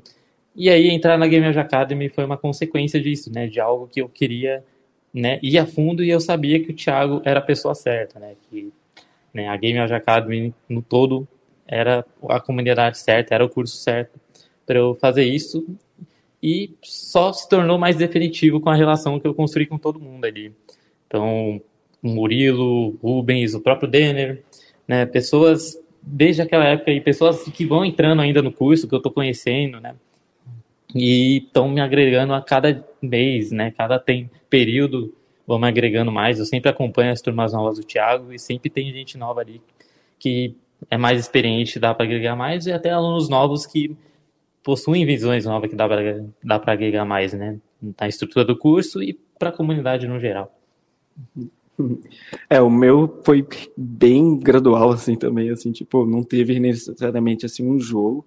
Eu sempre gostei de trilhas sonoras, assim, tipo, é, Final Fantasy, assim, tipo, eu ficava escutando no iPod, na época era o iPod, assim, então eu sempre gostei bastante. Mas eu vim do audiovisual, eu vim do cinema. E eu meio que estava terminando o curso e tudo, eu é, não sabia muito bem como que eu ia fazer assim de carreira, assim. Aí eu decidi fazer mestrado. E meu mestrado foi em jogos. E aí o meu mestrado foi sobre estudar a questão do, do, da produção de indie games, né? Como que é a produção no Brasil. E eu comecei a ir muitos eventos, muitos encontros. E eu conheci o Thiago numa IGDA, no encontro de uma IGDA. Acho que foi em 2017 isso até, faz tempo. E é, e aí eu fiquei cadastrado assim no e-mail. E ao mesmo tempo que eu estava fazendo mestrado, eu tinha um amigo que era produtor de música eletrônica, assim, então eu, foi quando eu comecei a entrar no universo realmente assim de, da, da DAO, né? E aí quando eu terminei o, o mestrado, eu vi que eu, eu, eu tava na área de jogos, né? Eu tava com essa formação teórica, com essa base teórica assim muito forte, né? Mas eu me faltava assim alguma coisa mais técnica para fazer aquilo. Então eu resolvi juntar esses mundos, né? Então, esse conhecimento já de produção de música eletrônica, né? Que é um negócio que eu, que eu realmente gosto bastante de fazer. Uh, e a, a, questão realmente do mundo acadêmico, né? E nunca me vi realmente, tipo, sendo um technical sound designer, assim, mas é, é muito legal, assim, realmente, tipo, acho que até para alguns alunos, assim, falam assim, nossa, tem tanta coisa, assim, tipo, calma, dá para você sabe? Você vai se descobrindo, assim, sabe? Tipo, é sempre quando você pega algum projeto, assim, né? E, e aí você vê e fala assim, nossa, é legal fazer isso, assim, sabe? Nunca me vi fazendo isso, né? Então, foi, foi meio que essa coisa gradual mesmo, assim, sabe? Tipo, realmente tateando um pouco, conhecendo um pouco, né? E me especializando cada vez mais. É, gente, para a gente finalizar, vocês podem divulgar aí as redes sociais. Fiquem à vontade para divulgar Sunfly, o perfil pessoal de vocês. Tá acabando. Já tinha falado já. Tranquilo, é. Já acabou já. Tem que tirar a foto. Tranquilo, é arroba Sunflyer Audio, né? A gente trabalha para bancos de áudio, faz é, direção sonora para projetos de videogame e tudo mais. E é a página principal. E aí, se quiser seguir tanto eu quanto o Denner, eu é BitDreamerSD e arroba DennerHall, do Instagram, principalmente, é a rede que a gente está mais ativo. Valeu, galera. A gente se vê no próximo Game Audio Track e siga a gente nas redes sociais. Até mais.